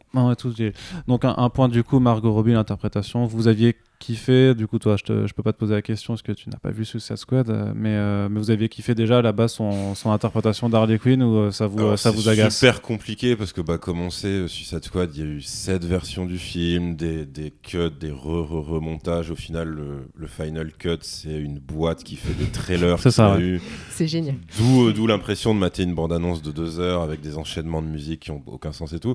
Donc, très très dur de la juger sur ça. Maintenant, en, ouais, en se basant sur ce qu'on a et sur euh, des trucs qui étaient dans les trailers, euh, enfin dans le premier, celui qui était bien, euh, qui était au Comic Con et qui était très sombre et tout. et en essayant de deviner, tu dis que ouais, elle, elle tenait déjà à peu près son perso. Elle arrive, à la limite, il y a peut-être un moment qui est sauvé dans Suicide Squad, c'est quand justement elle pense, euh, tout le monde pense d'ailleurs que le Joker s'est écrasé, donc il est mort. Et elle a cette espèce d'instant où donc elle voit le truc se, se cracher. Et donc là, elle a vraiment un regard euh, de, tristesse, de désespoir total. Et en fait, le groupe arrive. Et là, elle reprend une pose euh, de bimbo cartoonesque, Ouais, tu vois, ouais, machin. ouais, et ça, cette espèce de décalage qui était pour le coup très bien joué. Alors voilà, c'est une perle perdue euh, dans, Dans un étron, amas de blues euh, incroyable. Mais, euh, mais du coup, là, elle peut, elle peut développer ça. Maintenant, voilà, vu que le modèle, c'est c'est plus du, du côté Deadpool et tout, euh, t'as très rarement de profondeur. T'as, à la limite, peut-être sur sa relation avec la gamine, le moment où euh, elle, se- elle se dit, bah, c'est pas grave, je vais la vendre, quoi, j'ai plus le choix et tout. T'en as un petit peu, mais c'est vrai que oh, c'est plus du côté euh, jouissif, c'est-à-dire que tu vois que tu vois qu'elle s'éclate. Euh, je sais pas s'il y a eu de l'impro si tout est euh, écrit au millimètre, mais quoi qu'il arrive, ça donne une impression de spontanéité. C'est-à-dire que à aucun moment, si, si tu prends vraiment le critère académique et tout, tu dis à aucun moment tu vois Margot Robbie en fait.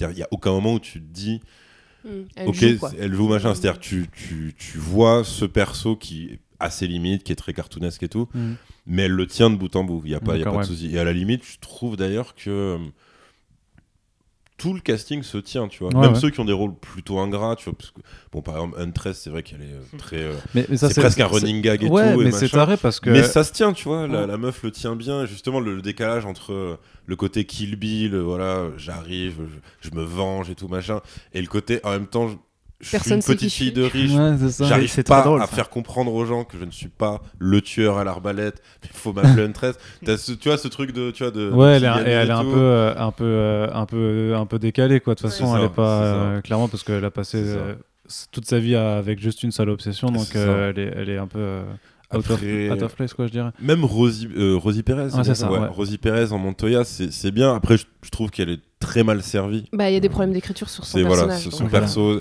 Même le côté, euh, C'est quoi ce que vous a dérangé? Pff, Je sais pas. même le côté euh, lesbien, t'as l'impression que c'est un c'est- gag. je trouve que déjà on la voit pas dans son élément euh, au commissariat où soi-disant elle Mm. se fait marcher dessus et tout. Et euh, tu te dis bah si le personnage est si badass je déteste ce mot mais je vais le mettre entre guillemets euh, tu enfin moi j'avais l'impression qu'on la verrait. On, on verrait vraiment euh, son, son travail et peut-être même remettre en place les mecs. Et puis et à chaque fois qu'elle est confrontée à son boss et, euh, et à des situations enfin tu moi j'avais l'impression de voir un de pas voir le personnage qu'on me vendait en fait Mm. de pas voir Ouais. euh, la flic endurcie qui est trop trop bonne dans son boulot et tout et du coup je- il y avait une espèce de dichotomie et je comprenais pas trop où on voulait en venir avec ce perso quoi C'est vrai qu'elle est plus blasée que teigneuse, mais je pense qu'ils ont essayé, mais encore une fois, tu peux pas faire ça avec si peu de répliques et si peu de scènes. Je pense qu'ils voulaient essayer de jouer peut-être sur le côté qu'en fait toute sa carrière ça a été ça et que là elle est juste lessivée Ouais, et que machin. Mais c'est vrai que vu que t'arrives avec elle en premier film, premier truc, c'est c'est un peu casse-gueule de, de vouloir la vendre comme ça. Mais, mais de base, ouais, euh, Rosie Perez tient aussi euh, bien son truc. J'ai Euh, j'ai ma- pas capté, ils font une évocation à sa sexualité à un moment Bah, son ex, c'est quand même la euh, la proc. Ah oui, euh, d'accord, ouais. Oui, pardon. T'as ça, et puis et après par contre t'as le truc nul du, du gag du t-shirt qui est pas ouf. Ouais où elle met un t-shirt sais, t'as le t-shirt, je me euh, suis ah arrêté, oui, I shaved my balls, ball for machin. this. Ouais. Je fais ouais, c'est euh, bon, pourquoi pas, mais c'était pas obligé. Bah, le truc, c'est qu'elle le porte. En vrai, si elle le porte et qu'on lui faisait pas la remarque, ça pourrait être drôle parce que Oui, du, coup, c'est, voilà, du coup, ça devient un élément bizarre et ça devient ça, comique. Mais vu que le mec lui dit, ouais, et en plus, on a une tenue correcte exigée ici, tu fais là, tu, il, te, il te force en fait Ouais. à, à- à un truc. et Genre, hey, regarde, il y a marqué balls euh, sur, sur le t-shirt, c'est, c'est rigolo. ouais. non, après, euh, Mais moi, je euh, trouve j'ai que. pas retenu le nom de l'actrice qui fait Black Canary. Journey Smollett Bell. Ok, bah pareil, je Sœur trouve de que Juicy. ça, ça- ça se tient. Sœur de Juicy Smollett qui était dans Empire Ah, D'accord, ok. ok. je le connais que par les sketchs de Dave Chappelle. oui bah oui voilà sœur de Ju- Juicy comme il dit en Voilà. français Mais ouais, elle, euh, elle je la bien trouve pas mal. euh, Bah après, c'est pareil, c'est... euh, Elle, est... elle est aussi un peu mal servie. Et elle, pour le coup, tu pourrais avoir un peu plus de profondeur parce que tu captes que c'est, euh, que c'est vraiment une meuf qui souffre au quotidien, en fait. Euh, que son rapport avec Black Mask, il est ultra malsain. Parce que D'un Mm. côté, c'est son protecteur, et d'un autre côté, c'est un fou dangereux, enfin, etc. C'est le fait qu'elle, tu vois, il y a la, bah, la scène où, euh, où, où, euh, Roman Sioniste pète un câble sur euh, la nana qui est en train Ouais, de rigoler, ouais. machin. C'est euh, là aussi, mais, mais de la même façon. euh, Et du- d'ailleurs, oui, elle laisse couler une larme et tout. Ouais, c'est ça. Enfin, tu, tu vois effectivement que bah, qu'elle en peut plus non plus de, Ouais, de- ouais. de cet environnement. Et, et c'est marrant parce que cette scène aussi, je trouve qu'elle dénote vachement d'un coup dans, dans la gravité de ce qui se passe par rapport au reste, Mm. euh, au, re- au reste de la chose. Et moi, je, je- suis vraiment main à couper que justement que la scène a été cut parce qu'ils se sont dit, en fait, on peut pas filmer ce qu'il va faire à cette fameuse meuf, en fait. Mm. Bah, encore heureux Alors enfin que- dans un film comme ça où derrière t'assumes pas du tout euh, le reste euh, Ouais, voilà. tu vois enfin ça euh, après, c'est c'est dommage parce que du coup, Black Mask, il est, lui, pour le coup, en tant que méchant, il est peut-être parfois trop cartoon. Ouais. C'est-à-dire qu'il est, non, je veux dire trop cartoon pour être vraiment menaçant. C'est-à-dire qu'il a Ouais, vraiment, ouais, ouais, ouais, ouais. Déjà qu'ils lui ont. Alors, ça, c'était aussi un truc euh, qui était une crainte c'est qu'il y avait des infos qui sont avérées fausses, ou alors c'est juste qu'ils ont coupé ça aussi, qui disaient qu'en fait, Black Mask, il était réellement gay, et que Bah, donc, il aurait là. été euh, avec Zaz, en fait. Ouais. Mm. Là, ils te mettent ça en sous-texte, mais inassumé, et en fait, c'est peut-être mieux, tu vois. Non, mais moi je trouve que ça, enfin moi je trouve que c'est assez clair quoi. Que, que, et que Zaz est complètement jaloux de. alors, de- de- il est jaloux, mais. Tu... Enfin, tu vois, il- vu qu'il franchit jamais ce pas- derrière et qu'il veut lui tâter les épaules à un moment, il veut lui faire un petit massage, machin. La façon dont il prend soin de lui, je trouve que c'est quand même. Ouais, assez- mais en fait, non, mais en fait, hein. ils ont tout du couple gay, Ouais. sauf que bah, le, le- dit, le quoi. Sauf que film c'est ne, pas dit, ne va pas jusque là, quoi. Mais, euh, enfin, je sais pas. Après, euh, je pense que ça aurait été peut-être justement une connerie de, de les assumer comme ça Mm. Par rapport, euh, par rapport à leurs némésis qui sont des meufs. En fait, tu tombes juste dans un cliché. euh, Mm. Ouais. de, D'ailleurs, ah oui, c'est des gays qui détestent les femmes. Waouh, c'est original. D'ailleurs, la scène de, de mort de Zaz, euh, moi, c'était peut-être aussi une de mes scènes préférées. Avec, Ouais, euh, parce qu'elles s'y mettent toutes en fait. Ouais, avec les Et en de- plus, t'as Harley qui. Ouais, ça. C'était marrant. Ça marche bien. C'est c'est quoi c'est Ah oui, dans le, le, le canapé, quand elle, C'est quand ça. C'est-à-dire, bougez ouais, plus et qu'elle c'est- fait. c'est- C'est-à-dire, je crois qu'il s'est mangé une flèche de Huntress, Ouais. des coups de Black Canary. Il y, en a pas une qui lui a tiré dessus, la flic la flic lui tire dessus. Ah non. la- Non, la petite peut-être lui tire je dessus. La Enfin, flic lui met le des mec, coups. il est cuit, quoi. Et enfin voilà, t'as vraiment justement c'est le groupe se constitue sur le, le meurtre de Zaz qui, euh, qui est assez euh, qui est assez réussi. ouais. Ce qui fait juste que du coup, on a encore un film qui tue ces vilains puisqu'ils n'arrivent pas à, à pouvoir, à pouvoir les garder non vrai, plus. ouais. Parce qu'autant tu, tu dis que Zaz pourrait survivre à ses blessures, mais pour le coup, euh, Black Mass, c'est. c'est Ah oui, Black possible. Mass, Mais après, c'est, mais après, c'est jubilatoire, enfin, tu vois. Mais c'est pour- très drôle. Ouais. Ça c'est Ah, ça puis pour c'est bien coup, trouvé parce que c'est un rappel aussi sur le fait qu'elle lui avait déjà volé euh, Mm. euh, Mm. Ouais. son truc et tout. enfin. Donc, Ouais, euh, puis, un truc Et qui qu'elle faisait exploser qui des est trucs. pas euh, du coup euh, enfin je veux dire c'est lié au casting mais mais c'est pour le coup un truc d'écriture parce que c'est vrai que c'est c'est mal écrit sur la forme mais sur le fond je trouve qu'ils ont réussi un truc c'est qu'à aucun moment en fait personne ne fait jamais allusion euh, directe au fait que par exemple il y a euh, une latina une asiate une renois et que c'est genre un groupe Mhm. multiethnique. C'est juste comme ça en fait. Et enfin après chacun pense ce qu'il veut mais je trouve que c'est vraiment comme ça que tu fais beaucoup mieux passer les choses quand le, le surlignant disant regardez regardez il y en a de toutes les couleurs et tout. Non au contraire tu vois. Mm. et euh, je trouve que ça marche bien. Pareil tu vois t'as pas hum, pour le coup même dans Deadpool 2 il me semble que t'as des allusions au fait que le type c'est un, c'est un obèse genre t'as t'as des, des Mm. trucs euh, Des bah. Deadpool disait sûrement des blagues sur. euh, quelque Voilà, soit tu vois, gros. machin. hein, ouais. Et, euh, et là, en fait, tu t'aurais pu avoir ça aussi, tu sais, un truc nul de Harley qui dit euh, à Cassandra, euh, ouais, mais t'inquiète, euh, genre, euh, le plus important, c'est que toi, tu te plaises et tout, machin. Non, non, juste, euh, elle est comme ça, elle est bien, c'est Tu une la pickpocket, elle est ultra cool, et euh, basta, tu Vous vois. la trouviez bien, euh, donc c'est Ella J. Basco dans le rôle. La petite. Ouais. Ouais, Ouais. ouais, bah ouais, ouais, plutôt. On t'entend pas euh, beaucoup, Benji, là. De quoi On Ouais, pas ouais. beaucoup, Non, non, mais c'est, Benji, c'est- c'est parce que j'avais euh, pas, pas grand chose à ajouter. Euh, non, mais je, je vais totalement dans ce sens. En plus, hein, les, euh, je trouve que l'acting, c'est un des trucs les, les plus réussis du film euh, euh, parce que, ouais, tout le monde s'amuse bien et ça, c'est. C'est souvent une bonne manière de, réussir euh, un truc dans un film, euh, même, euh, même chez Marvel, ils y arrivent plutôt bien. quand les acteurs ont l'air de bien kiffer ce qu'ils font sur le plateau, que l'alchimie est très naturelle, bah, ça traverse l'écran euh, très facilement et ça, il n'y a pas besoin euh, de mise en scène élaborée ou quoi, euh, ça, ça touche tout de suite. Donc ouais, en, fait, le, groupe de potes qui, qui se forme, on- n'a pas de mal à y croire et effectivement, on, on aimerait même les, les voir, les voir plus. Et ce- ceci dit, ils se, ils se gardent sans doute ça sous le pied pour une suite. Tu, tu vois, si une suite se fait, bah là, elles seront tout de suite ensemble et ce sera rigolo, quoi.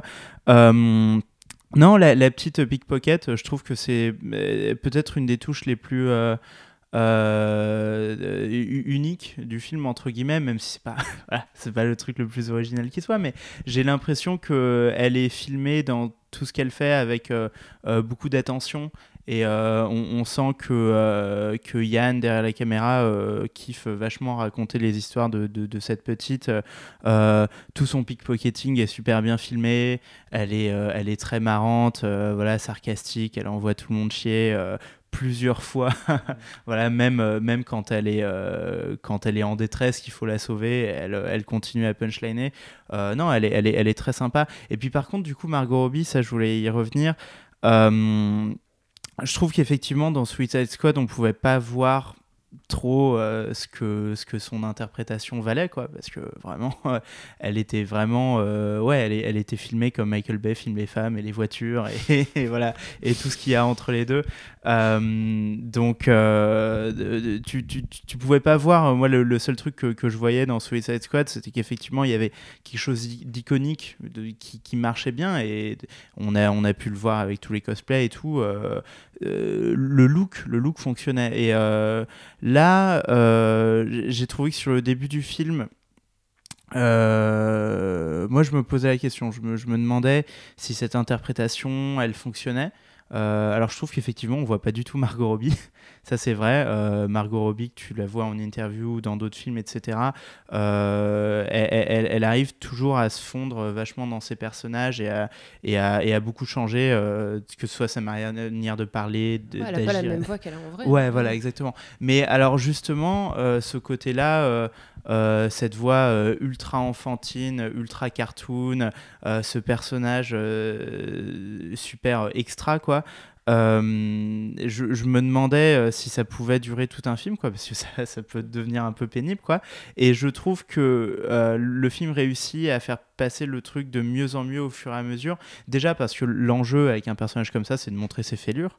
C'est ça qui va être intéressant, en fait, c'est de montrer ce qui se passe derrière le masque et du coup, tous les moments où, en fait, il va y avoir une sorte de, de, de rideau de sérieux qui va passer dans ses yeux, là, il se passe un truc.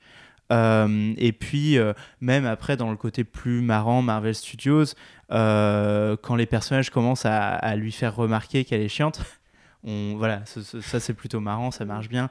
Notamment Black Canary qui lui dit plusieurs fois Ah, c'est toi l'autre. tu vois, je, je, je sais plus de quoi elle l'insulte en anglais, mais c'est voilà, c'est plutôt Nobody marrant. likes you. Ouais, voilà, euh, mais, mais, mais elle l'insulte, je sais plus si elle lui dit bitch ou quoi, mais euh, c'est non, voilà, ça, ça marche plutôt bien. ouais. Ok, ok, très bien. J'avais une question à vous poser. Le fait que tous les mecs soient des méchants dans le film, est-ce que c'est pas, euh, Oh, est-ce que c'est bien que Non, non, mais est-ce que c'est, est-ce que c'est bien Attends, euh, que c'est par rapport Est-ce que c'est bien? Bah au final, même, même le, même le, le, le, le- chef de la police? Non, non, le, le japonais qui tient le restaurant. Ouais, c'est- qu'il. euh, Qui- Ah. même Le lui qui est censé taïwanais, pardon. Ouais, qui, qui lui dit au final tout ça reste que du business et tout. Ouais, les ça affaires qui- sont les affaires. Ouais. Ouais. Non, mais c'est ça qu'il y a, il y a pas, C'est marrant parce que moi je me pose vraiment jamais cette question quand je regarde. un- Enfin, je sais pas. Autant quand c'est quand tu vois que des personnages euh, féminins qui cherchent à séduire ou faire euh, faire du mal aux, aux héros, ça je m'en aperçois. Mais euh, bah, là j'ai l'impression. ça t'a pas frappé là. Non, parce qu'en fait j'ai l'impression que bah, à la base tu vois Ewan McGregor, tu sais tout de suite que ça va être lui le grand méchant. Et euh, c'est c'est vrai que maintenant qu'on le dit, oui, mais je pense que j'ai vu plus de films où toutes les femmes sont méchantes que l'inverse, tu vois. Ah, mais c'est fort possible, hein, c'est fort possible. Après là, c'est juste que c'est forcément on y attache de l'importance euh, par de films où rapport à. toutes les femmes sont connes, mais pas méchantes en Bah fait. ouais, mais alors, t'as plusieurs euh, gros, oui, prototypes. des- c'est- T'as la conne, t'as la méchante. euh, Mais ce sera la- pas dans le positif, hein. Mais en fait, Parce que à part la, à part la nana qui est en voiture euh, qui se fait dégommer par le bâton de dynamite, je Oui. crois qu'il y a zéro euh, meuf Meuf méchante du coup. dans les méchantes. Euh, Bah, au début, t'as la flic, là, quand elle essaye de la- d'arrêter. Bon, après, je sais pas si tu peux dire que c'est méchante, parce que vu que c'est Harley Quinn la méchante, mais tu sais, quand, elle se, quand il y a la course-poursuite dans le sous-sol de la, des- ou là où ils gardent la cocaïne et tous les trucs, là. hmm. Et elle se bat contre elle.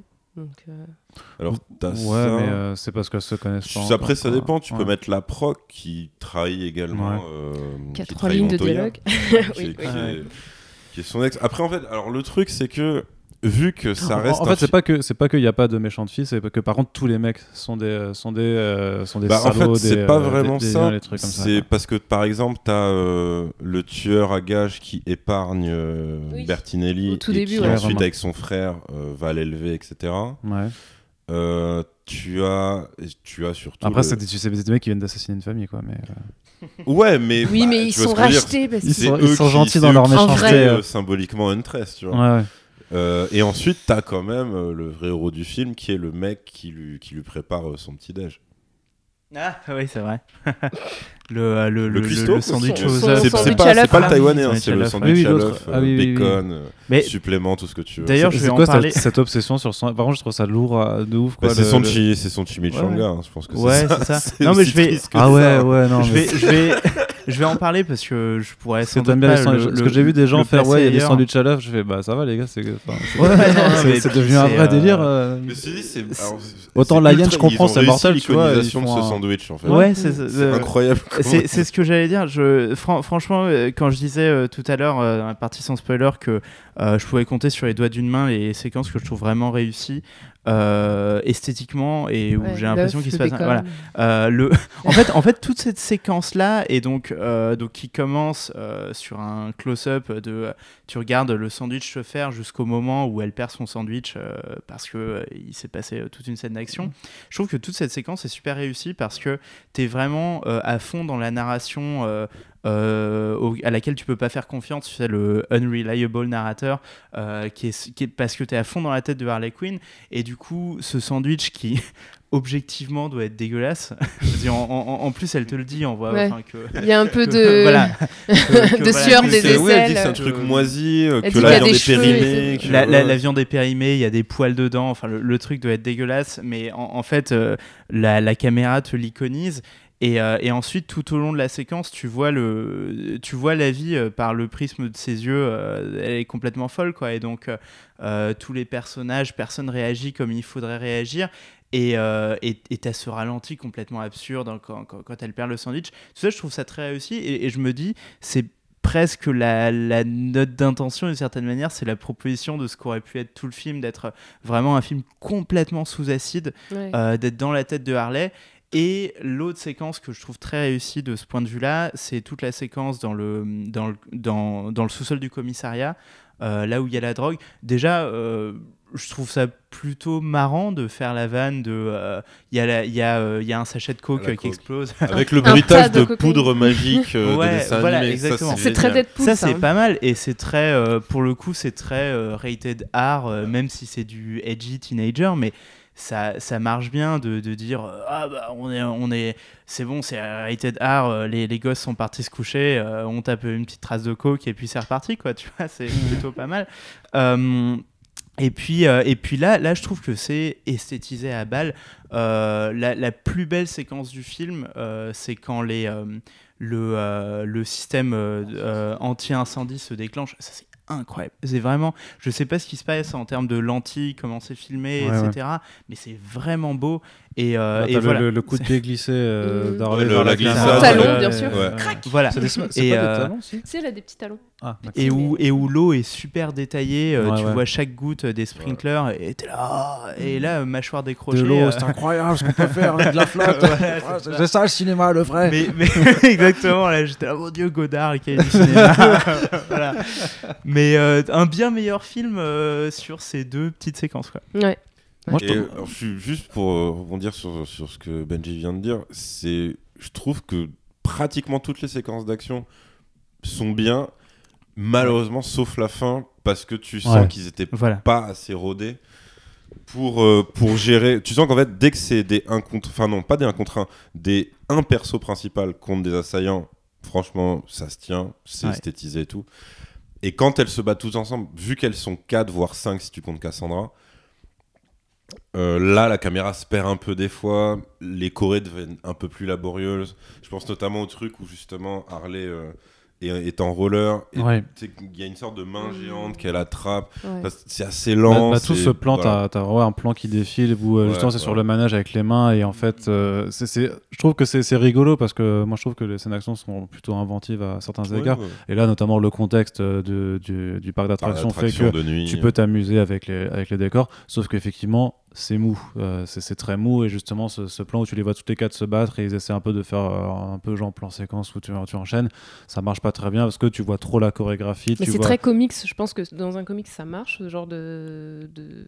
Enfin, de- d'environnement Ah oui, avec oui. euh, le combat et tout, mais en, en film, j'ai l'impression que c'est un peu splash plus page, euh. compliqué, quoi. Ouais, ouais, en- oui, non, mais en, en comics, ça marche, ça marche très bien. Et Mais c'est pour ça que moi, j'a- j'aime bien aussi cette esthétique. Et pareil, le, le- le coup de- du commissariat avec le, le- le fusil à, à pompon plutôt que le fusil à pompe. C'est, euh, moi, je trouve ça mortel parce que les explosions de paillettes, euh, les, les fumées euh, bleues et rouges, en vrai, ça fait des.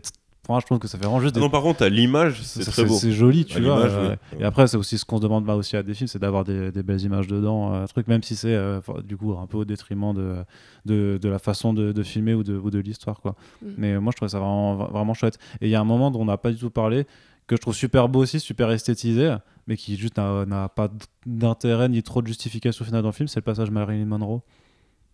Ah oui Ah oui, quand elle se fait. euh, Quand elle se fait prendre une grosse tape, qu'elle- qu'elle se euh, fait- une grosse alors ça c'est euh, pareil, par, je euh, pense que c'était une séquence entière qui a été Ouais. très charcutée. Parce je, que je pense aussi. même, euh, même si j'avais pas vu les trailers, c'est vraiment l'impression que ça donne. Et effectivement, je pense que si tu recoupes avec les trailers, il y a des trucs qui disparaissent, des trucs malins. Mhm. Et c'est ouais, c'est pareil, c'est j'ai l'impression qu'ils assument qu'à moitié euh, ce... Alors là, Mm. c'était le moment de partir en trip visuel complètement gratuit, je suis d'accord, mais Ouais. Autant y aller, tu vois, euh, vraiment. Et ouais, c'est. Je sais pas. C'est- Non, puis euh, la, moitié, la quoi. série euh, Crazy Ex-Girlfriend l'a fait en mieux. Je sais pas si vous connaissez cette série.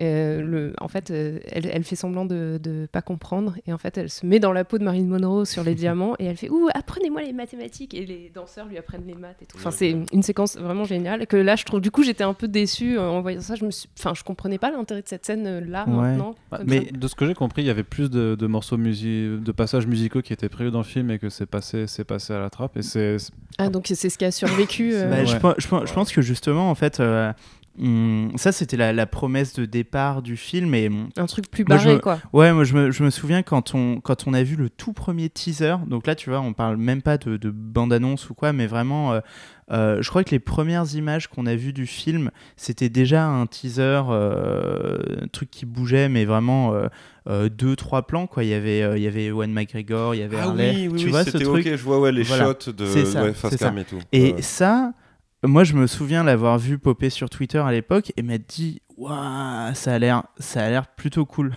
parce que euh, esthétiquement, je, je, je sais pas, je saurais même pas expliquer pourquoi, mais que ce soit en termes d'éclairage, de comment c'était filmé et tout, ça avait juste l'air weird, tu vois, mais dans le meilleur sens du terme.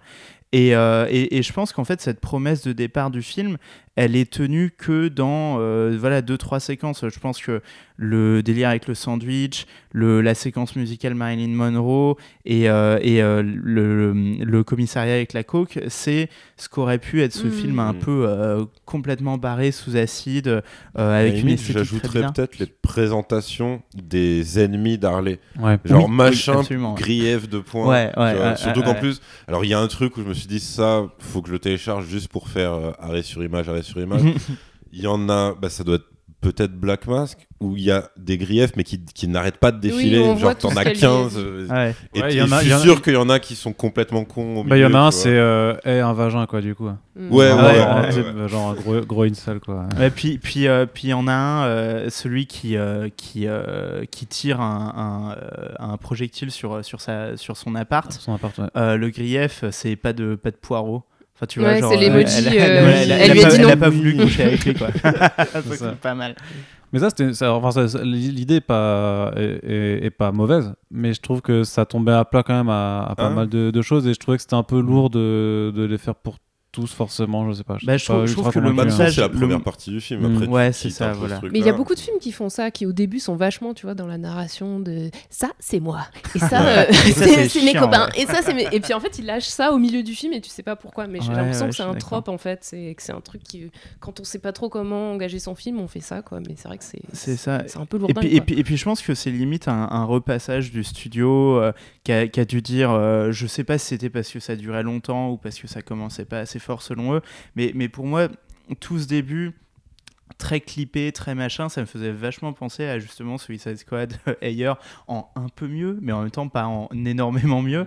Euh, et, euh, et, et je me disais, waouh, ça va être ultra nul, ultra médiocre. J'aurais pas dû défendre ce film sur la conversation euh, Twitter. Donc, et, et voilà, et par la suite, ça respire. Et je, peux, je pense que c'est un, un truc super important avec le, le Hollywood actuel euh, et qu'on n'en parle pas assez, mais le, le montage, euh, le, voilà, là où tu choisis de côté, euh, la, la taille des plans, ça peut te faire le jour et la nuit sur un Mhm. film. Et, et, et pour moi, c'est peut-être même la, la différence essentielle entre un, un film d'auteur un peu chiant que tu vas présenter en festoche et un truc comme ça, c'est à quel point tu laisses des plans respirer, à quel point tu laisses du silence, à quel point tu te concentres sur ce que tu essayes de raconter.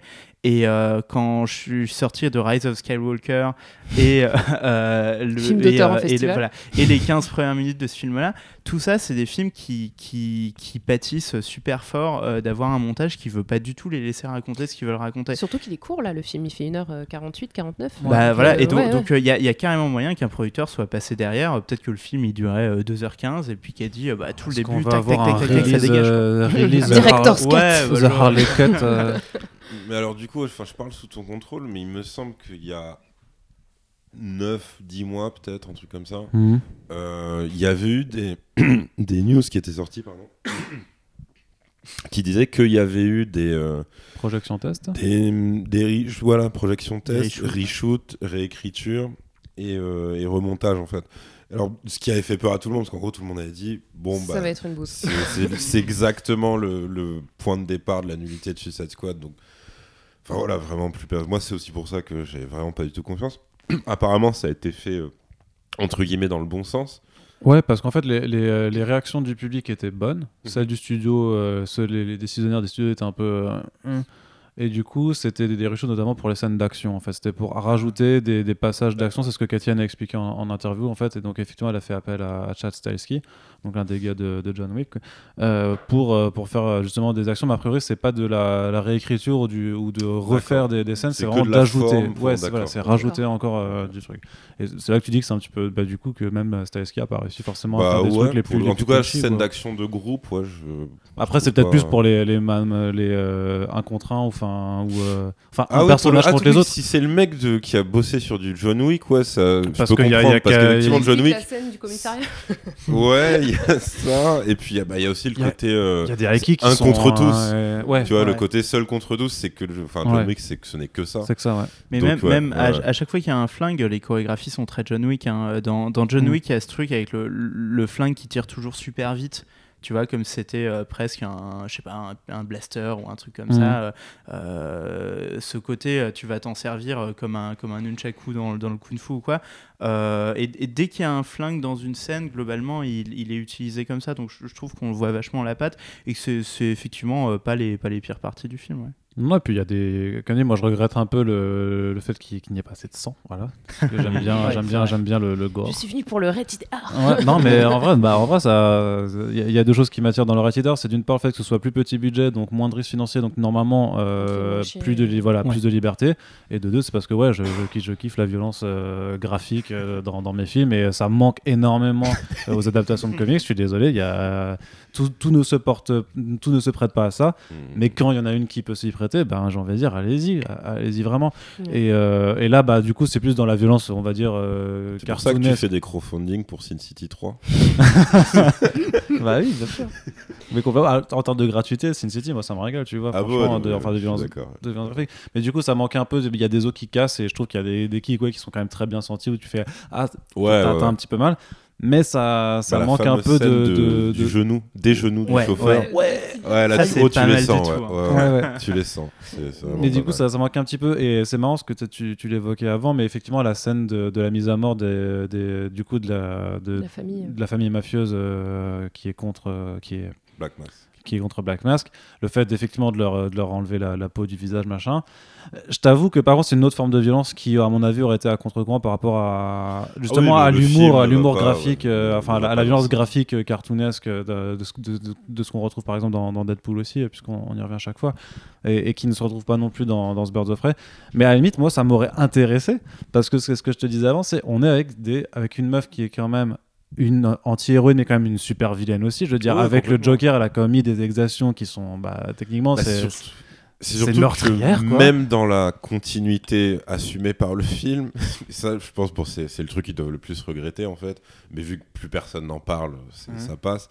C'est que dans sa présentation de Suicide Squad, qui était aussi très clippée, en gros, t'as euh, ses pires méfaits, donc t'as marqué complice du Joker truc, et t'as marqué euh, co-meurtrière de Robin en fait. C'est-à-dire Ah qu'ils oui avaient assumé, ils avaient Oui, assumé c'est vrai. le fait Elle, a buté Jason dans leur Todd. Ouais, ouais. continuité, parce que dans les comics, t'as un, fameux arc où le Joker tue Robin de façon atroce. Et eux, dans leur truc, euh, ils, a- ils assumaient qu'elle était avec lui quand il avait Ouais, fait ça. Quoi. Mais en même temps, enfin voilà. Ouais, non, du coup, c'est vrai, mais vrai que tu t'en rappelles de ça. Mais techniquement, c'est quand même la. c'est une vraie méchante, C'est hein, une meurtrière pas, d'un euh, d'un gamin, quoi. De... Ouais, mais là, c'est sa rédemption, euh, émancipation. Ouais. Alors, émancipation, est-ce que c'est une rédemption? Je ne sais pas. Mais, euh, mais après, bon, tu te dis. euh, Mais moi, ça m'aurait été Mais- un- intéressé de la même façon que Joker m'intéresse aussi, parce que pour le coup, on- même si euh, ça manque encore pour moi, ça manque de, de, de balls, du, coup- du coup, euh, pour le dire, euh, dans la violence aussi, parce que. Tu c'est parles quand du film de- de- Joker, ouais, le de, de- de dernier Joker, D'accord, ouais, ok. parce que il, il- il tue des gens, mais à chaque fois c'est des meurtres qui sont justifiés, on va dire, parce que c'est Ouais. des harceleurs, parce qu'ils se sont foutus de sa gueule, parce qu'il s'est moqué de lui à la Ah, télé. tu butes euh, les gens qui se foutent de ta gueule, ça? Bah Putain. moi non, non non, moi non, non C'est non, justifié. ok. non non, mais le. À la limite, je te dirais que, mais enfin, on on en avait déjà parlé, donc c'est pas pour refaire le débat, mais T'as le tu- dernier meurtre qui Oui. fonctionne, selon ce que tu dis. Mais, euh, mais voilà, mais, mais Mm. sauf que c'est une microseconde à la fin et qu'elle est suggérée. Et c'est hors champ. Mais voilà, là, là, là- là aussi, je veux dire, on est avec des vrais super vilains, avec des trucs, euh, avec des vrais méchants, avec une nana qui, est, qui a quand même un passé criminel. Donc en, en vrai, euh, ouais, euh, montrez-le aussi en fait. Et qu'on se rende compte aussi que euh, même si Harley Quinn elle est sympa, que c'est ta grande sœur machin, c'est ta grande sœur un peu, un peu bizarre Ouais, ouais, quand même. ouais. Tu vois, t'as pas non plus envie de la croiser tous les jours. Et, euh, et le film arrive pas du tout à, à retranscrire cet aspect-là. Mais parce qu'en même temps, ils ont un concept qui est, qui est un peu chelou, c'est qu'ils ont une super vilaine qui, en- Qui est en- plus fait- populaire qui que fait- leur super-héros, en fait. C'est donc pas ce que je- c'est pas ce dit, que c'est pas ce- sera notre Ouais, mais super-héros. c'est- c'est pas ce que je voulais dire. Pardon. tu peux juste fermer ta gueule un peu quand même. ouais. à vouloir m'anticiper comme ça, ça se fait pas. Non, je veux dire, ils ont une super vilaine qui doit monter un, qui monte un groupe de nanas qui sont des super héroïnes. Mm. Et du coup, ensemble, force- techniquement, elles sont pas du même côté de la loi, quoi. Bah, en tout cas, de, de la morale, ils sont quoi, pas, dans le elles sont pas quoi. du, elles sont pas du tout du même côté. Alors, peut-être plus avec Huntress, qui Huntress est effectivement est assez Mhm. expéditif dans ses, dans ses, ma- dans ses manières. Mais normalement, Montoya et, euh, et Black Canary, elles, elles sont vraiment du side euh, du, du, Euh, du- Black Canary, Black elle bosse quand même pour, euh, Black Mask, quoi. peu, Elle essaie juste de survivre, Black Ouais, Canary, mais, euh, mais euh, C'est plus Montoya qui. D'ailleurs, le, le turn de Montoya est assez drôle. C'est quand il fait. euh, bon, ok. Tester, c'est en mode. Oh, pff, au final, la police. ouais. Bon bah, Après, elle est, elle, elle est pas. C'est vrai que tu, tu, tu mentionnais aussi avant du fait qu'ils n'ont pas osé montrer des flics qui se font, euh, qui se font buter ou remettre un peu en cause euh, leur policier. Après, Ouais. ils les présentent quand même. C'est c'est quand même tous des branleurs et des, et des mecs qui, euh, qui Ouais. s'octroient en fait euh, les, les faits Mhm. des, des, des autres. Son quoi. collègue est incroyablement con. ouais. Et son boss, il, du coup. sait ben, pas on- qui est le Joker, le collègue. Oui, c'est vrai que. Putain, Oui. mais oui. Bon, après, ça, c'est ils, ils ont peut-être un peu du mal à gérer leur, leur Gotham City qui est quand même très, euh, très recentré juste sur, Ouais. euh, sur euh, Ouais. truc. Et normalement, bah, voilà, il n'y a pas de mention. Si elle mentionne Batman ou pas? Bah, Oui. fait une référence Enfin, à Bruce Bruce Wayne. Wayne, mais, Bruce euh, Wayne, pour la ouais. hyène quoi mais sinon euh, il y a zéro easter egg à Batman en fait dans Non, mais film. Batman, Euh, il est en quarantaine, là, on parle pas de lui. Ouais, on... ouais c'est ça Enfin, attends, je sais. Mais Parce ouais, qu'on sait non. pas comment il va revenir dans son prochain film, donc euh, on dit rien. Ouais. Pas de risque. Euh, mais ouais, non, effectivement, il y a plus, il y a quelques refs à d'autres méchants, mais c'est vraiment des Easter eggs. parce qu'en vrai dans ouf, Gotham quoi, City euh, Harley elle fait exploser Ice Chemicals au début il y a Batman il arrive en 2-2 il, il lui met une droite et Ça, elle retourne en prison quoi hein, Ouais, parce que dans le, dans le. Suicide Squad, on voyait euh, qu'il il, il, il, il la ouais mais c'était ouais, a bizarre ouais mais c'était une scène très bizarre parce Ouais, que non, mais Suicide était Squad, sous c'est l'eau, vraiment un film. il l'embrassait en même temps il mettait une droite c'était très Ouais, non, il l'embrassait pas. si Attends, si- il l'embrassait en mettant une droite? Non, mais genre pour lui faire du bouche à bouche, un truc pour qu'elle reprenne des trucs. Et quand elle se réveille, elle veut le planter. et Non, là, du coup, il lui met une patate. non, c'est pas ça. Mais en fait, il, Il y avait un il truc est- bizarre Il comme vient ça. sous l'eau Ouais. parce que en oui, c'est gros, sous l'eau. ouais. Harley Ouais. a craché euh, la, La voiture euh, le Joker s'est volatilisé. Ouais. Batman les suit, donc il va sous l'eau pour Ouais. la récup. Et en gros, elle est comme ça, donc inconsciente. Il- Et en fait, dès qu'il pose la main sur elle, elle se réveille, lui fait euh, son sourire euh, de taré. Mhm. Et elle essaie effectivement de lui mettre des coups de couteau. Et du coup, il lui fout une énorme droite. Moi, j'avais un souvenir. Moi, j'avais un souvenir que. Moi, j'avais un je, crois pas qu'il y a truc de bouche à bouche, hein, honnêtement. Moi, j'avais Au souvenir qu'il lui mettait. un- Enfin, bah, je regardais. Mais oui, nouveau, mais en gros, euh, le, voilà. le Bon, enfin, gag bon. de cette scène, c'est juste qu'elle se mange une droite. Il n'y a pas d'autre. Ouais, bon, ouais. C'est à peine cas- drôle. en Enfin, c'est pas drôle parce que c'est super premier degré en c'est fait. le, gag façon Suicide Squad. Hein, Ouais. on n'est pas dans- Ouais, moi je voulais juste rebondir sur ce que tu disais sur euh, le problème des, du moule Marvel en fait, au- au-delà euh, juste du fait qu'il y a de la violence qui n'en est pas et que c'est un peu décevant quand t'as vraiment envie de voir un vrai truc euh, où ça tape quoi. Je pense qu'il y a vraiment aussi, enfin, le problème que j'ai moi quand je vois les films euh, de Marvel et dans aussi les films de DC, hein, c'est que j'ai l'impression que j'ai pas à manger quoi. Quand je, tu, vois, si dans deux mois tu me demandes que, de quoi parler ce film, je suis pas sûre de savoir comment répondre quoi, parce que j'ai l'impression qu'en fait bah, les enjeux ils sont petits quoi. Euh, Je trouve que voilà ma réflexion. C'est aussi parce que j'ai beaucoup bossé sur Watchmen dernièrement, j'ai relu la BD, j'ai regardé la série. hein. Ma, ma réflexion, c'est que les super-héros sont politiques, pour moi. Et euh, je pense que pour beaucoup de gens, il y a beaucoup d'œuvres d'ailleurs euh, de super-héros qui, qui- qui traitent beaucoup de thèmes euh, politiques. Et à chaque fois que je vais voir un film de super-héros, et ben. Je, vois pas, en fait, je vois pas de quoi parle ce film. Je vois pas quels sont les enjeux. Au début, on me l'a vendu un peu comme un film féministe. Est-ce que ça allait parler d'une émancipation? Est-ce que machin? Et au final, on se retrouve avec un truc qui est plus petit que tout ce qu'on m'a annoncé en, en, en trailer, quoi. Et donc, c'est ça que je trouve décevant et je j'impute pas ça nécessairement à Marvel mais c'est cl- c'est clair qu'ils ont développé un modèle où en gros tu saupoudres un peu de ce que tu disais de trucs woke pour dire hé regardez on les a on sait on sait.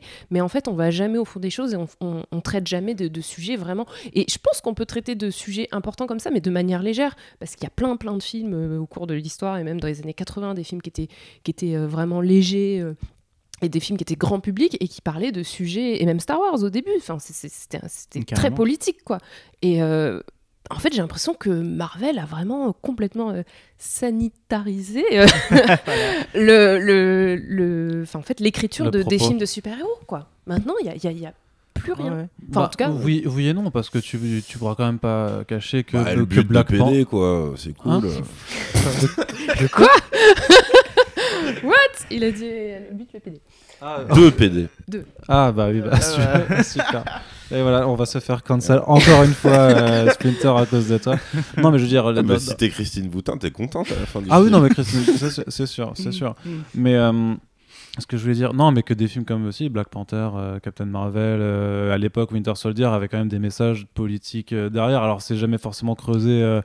je- je- voilà, enfin, Yeri pourra nous refaire un laïus sur, sur Black Panther et, et son côté euh, Bla- Black Power, mais, euh, Mm. mais je veux dire, il y a quand même quelque chose qui sent, qui Black, sent Black Panther, effectivement, dans le méchant, il y avait euh, ce côté. Ouais, il y avait un propos quoi, euh, avec ouais. le méchant. Mais je trouve, je, trouve, je trouve que c'est des films qui sont pas Après, là- viscéraux en fait, tu vois. Ouais, Et c'est ça le souci, c'est c'est pour ça que tu en retiens rien, c'est qu'ils sont, ils sont très en surface et euh, t'as as rarement des moments euh, poignants euh, qui te font euh, ressentir. Parce qu'en parce qu'en fait, euh, la politisation de la fiction ou la politique dans la fiction, tu vois, ju- justement parce que c'est politique de manière inhérente, ça marche quand l'esthétique, la fiction, les personnages, tout ça, travaille à, te faire ressentir très très fortement, tu vois, genre au fond de toi, la politique du truc et dans n'importe quel sens politique, tu vois. Par, exemple, moi je suis un, un grand fan du Dark Knight Returns de Frank Miller. Truc facho, mais à mort, quoi, tu vois. C'est vraiment l'esthétique fasciste. euh, Il, il aurait pu euh, dessiner des affiches de propagande, euh, vraiment, il aurait été parfait pour ça. Et, euh, mais c'est viscéral, tu vois, vraiment. Tu, tu, tu, tu, tu, vois que sa vision du, de la criminalité, des jeunes voyous, le, le truc, il en fait des sortes de mutants grouillants. Euh, Batman, il en fait un mec tout carré. ouais, de- tu on, vois, on a fait un podcast sur Miller avec Corentin récemment. On n'aura pas la même analyse sur. C'est de droite, mais c'est pas facho non plus. quoi, Je, je, je, je sais, mais si Corentin Très là, il autoritaire, se par prendrait la tête hein. avec Ouais. moi, donc euh, shout out euh, Corentin d'ailleurs. Euh, mais euh, et, les, films, les films sont très en surface. Il y a ce côté euh, très McDonald's en fait, tu vois. Et c'est- pour ça que je te rejoins sur ta métaphore. Tu le manges et puis t'as encore faim après, quoi. Et d'ailleurs, ça rejoint tous les débats qu'on avait vachement eu ces temps-ci avec Scorsese qui parle de parcs d'attractions, avec des, exemples de gens qui sont capables de, voir le même film 100 fois, tu Ouais, vois. le gars qui allait voir euh, Avengers. euh, Ouais, mais Ouais, ça, c'est. mais- euh, Non, bon. non, mais c'est. Je, je, je- Mais quoi. mais je, Ouais. je- non, mais je, je pense que c'est pas si inintéressant à ramener à ça parce que euh, je, je pense que euh, des films qui te retournent, euh, par exemple, je sais pas, un, un de mes films préférés de ces, der- ces, ces cinq dernières années, c'est Moonlight, mais je l'ai jamais revu parce que il m'a foutu à l'envers, c'était horrible. Et mais c'est un de mes films préférés, tu vois. Et un- Après, un- tes, émo- tes- tes- tes émotions fragiles, voilà quoi. hein, T'en t'en Ouais, fais ce que tu veux. vrai, je hein. pense que ça marche Mais- aussi avec Mad Max Fury Road, par exemple, qui, moi, a été une grosse claque Ouais. quand je l'ai vu. Et je me suis dit. Ah, tu l'as pas revu par contre? Euh, bah, je l'ai revu ré- que récemment. Ah, c'est moi, j'étais allé voir 5 au cinéma. Du coup, Ouais. ouais. Mais je C'était toi. Mais pour la bonne cause, j'ai emmené, j'ai emmené ma soeur et mon père. Non, mais je, j'ai je pense que c'est ça, voilà, ces films sont très en surface et ils, ils peuvent dire des Mm. trucs. Moi, moi, moi, je trouve que dans, dans les Marvel, l'arc euh, narratif de, de Tony Stark, il, il marche plutôt bien, il est assez émouvant et tout. Mais que ce soit esthétiquement, en termes de jeu, en termes de tout ce que tu veux, tout, tout ce qui constitue le cinéma, on va pas assez loin dans ces Bah, tu regardes pour le premier. Iron Man, justement, il est très politique, très islamophobe, quoi. Très, Ah oui, euh, très, euh, putain, Très euh, bouche. ouais, voilà, ça. je, je vais me libérer moi-même. et tout. Ouais, Interventionnisme, tu vois. Et, C'est pour ça, américain. ouais. il y avait un truc, il est arrivé à un moment dans l'histoire américaine où c'est aussi pour ça qu'il a résonné, Ouais. je pense, euh, assez fortement. C'est Il y moi- avait un vrai propos. Moi, moi je dis, je veux, moi je veux la, je veux la Snyder fasciste cut de Batman versus Superman. Ouais. Je pense que Snyder c'est un vrai facho et qu'il aurait pu faire une très bonne adaptation euh, de Miller, euh, comme pour 300 d'ailleurs. Tu devrais faire un hashtag sur Twitter fasciste cut Ouais, et on vient ça, la- tous la derrière. fasciste cut. Fascistes. Euh, et du coup, le, mais euh, le- il y a, il y a un, un message du coup dans Birds of Prey, c'est c'est quoi? C'est euh, avec mes copines, on, on est mieux qu'avec un mec toxique. C'est euh, men, men are trash. C'est euh, c'est- il y, a- il y a un truc quand même qui moi m'amuse énormément parce que le titre en VO c'est The Fantabulous Emancipation of One Ouais. Harley Quinn.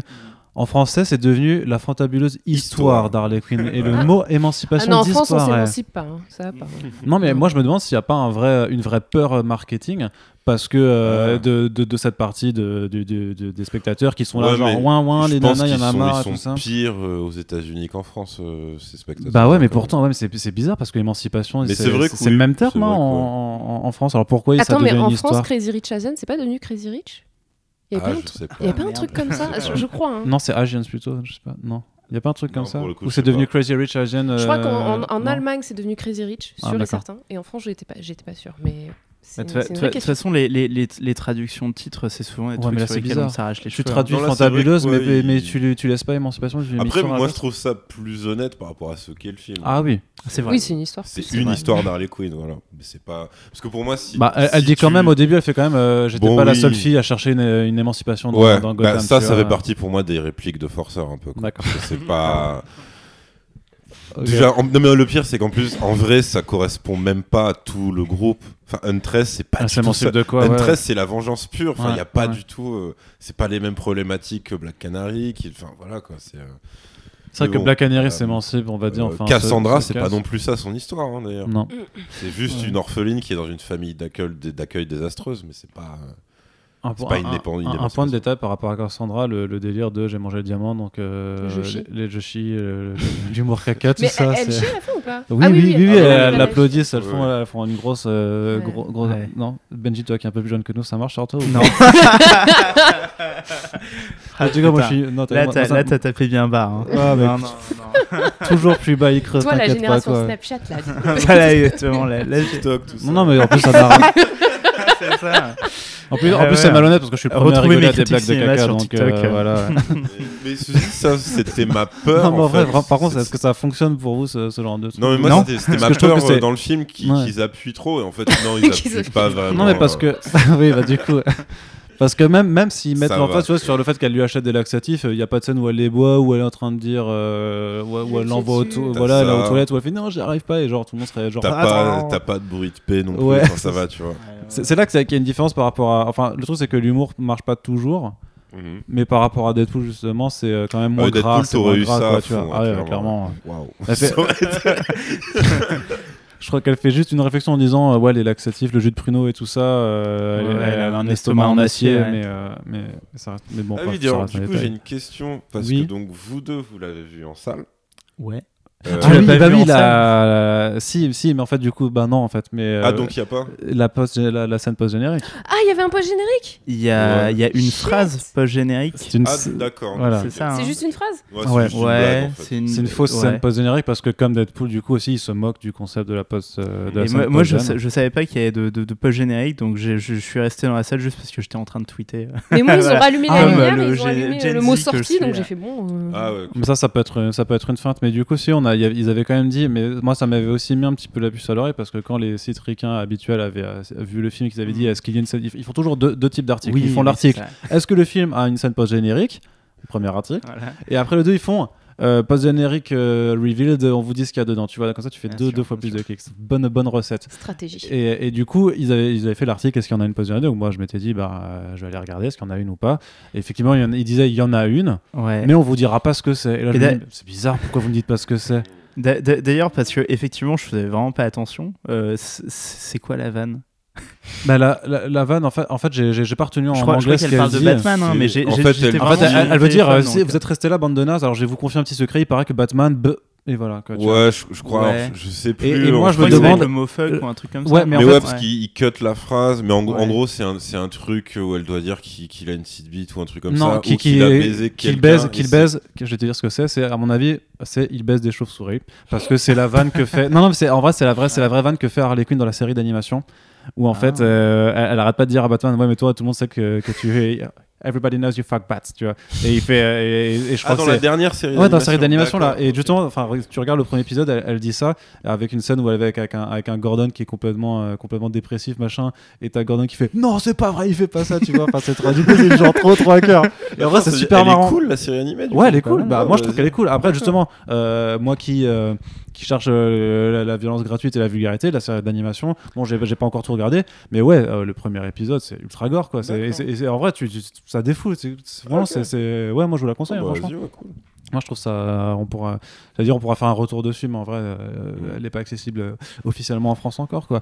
Mais, euh, Mais non, comment tu fais pour la regarder? Alors, j'ai de la famille euh, en, en Amérique parce que Thomas. voilà. Il m'enregistre euh, tout ça sur DVD. Parce qu'en fait, euh, Tomasini, c'est Italie. J'ai des, donc j'ai de la famille immigrée, voilà, la mafia italienne, tout ça, à New York, et du coup, il m'envoie les, euh, il m'envoie les fichiers, quoi. Ah oui, le truc qui m'a légèrement déçu, c'est qu'elle a pas sa hyène pendant tout le film en fait. Ouais. Ouais, bah ouais. elle la bah, perd à un sûr. moment, elle la retrouve Ouais. à la fin et tout machin. Ouais, mais ça aussi, tu vois le truc, Ça genre coûtait ouais. trop cher en effets spéciaux, Bah, en- c'est vrai ouais. que oui, c'est clairement pas.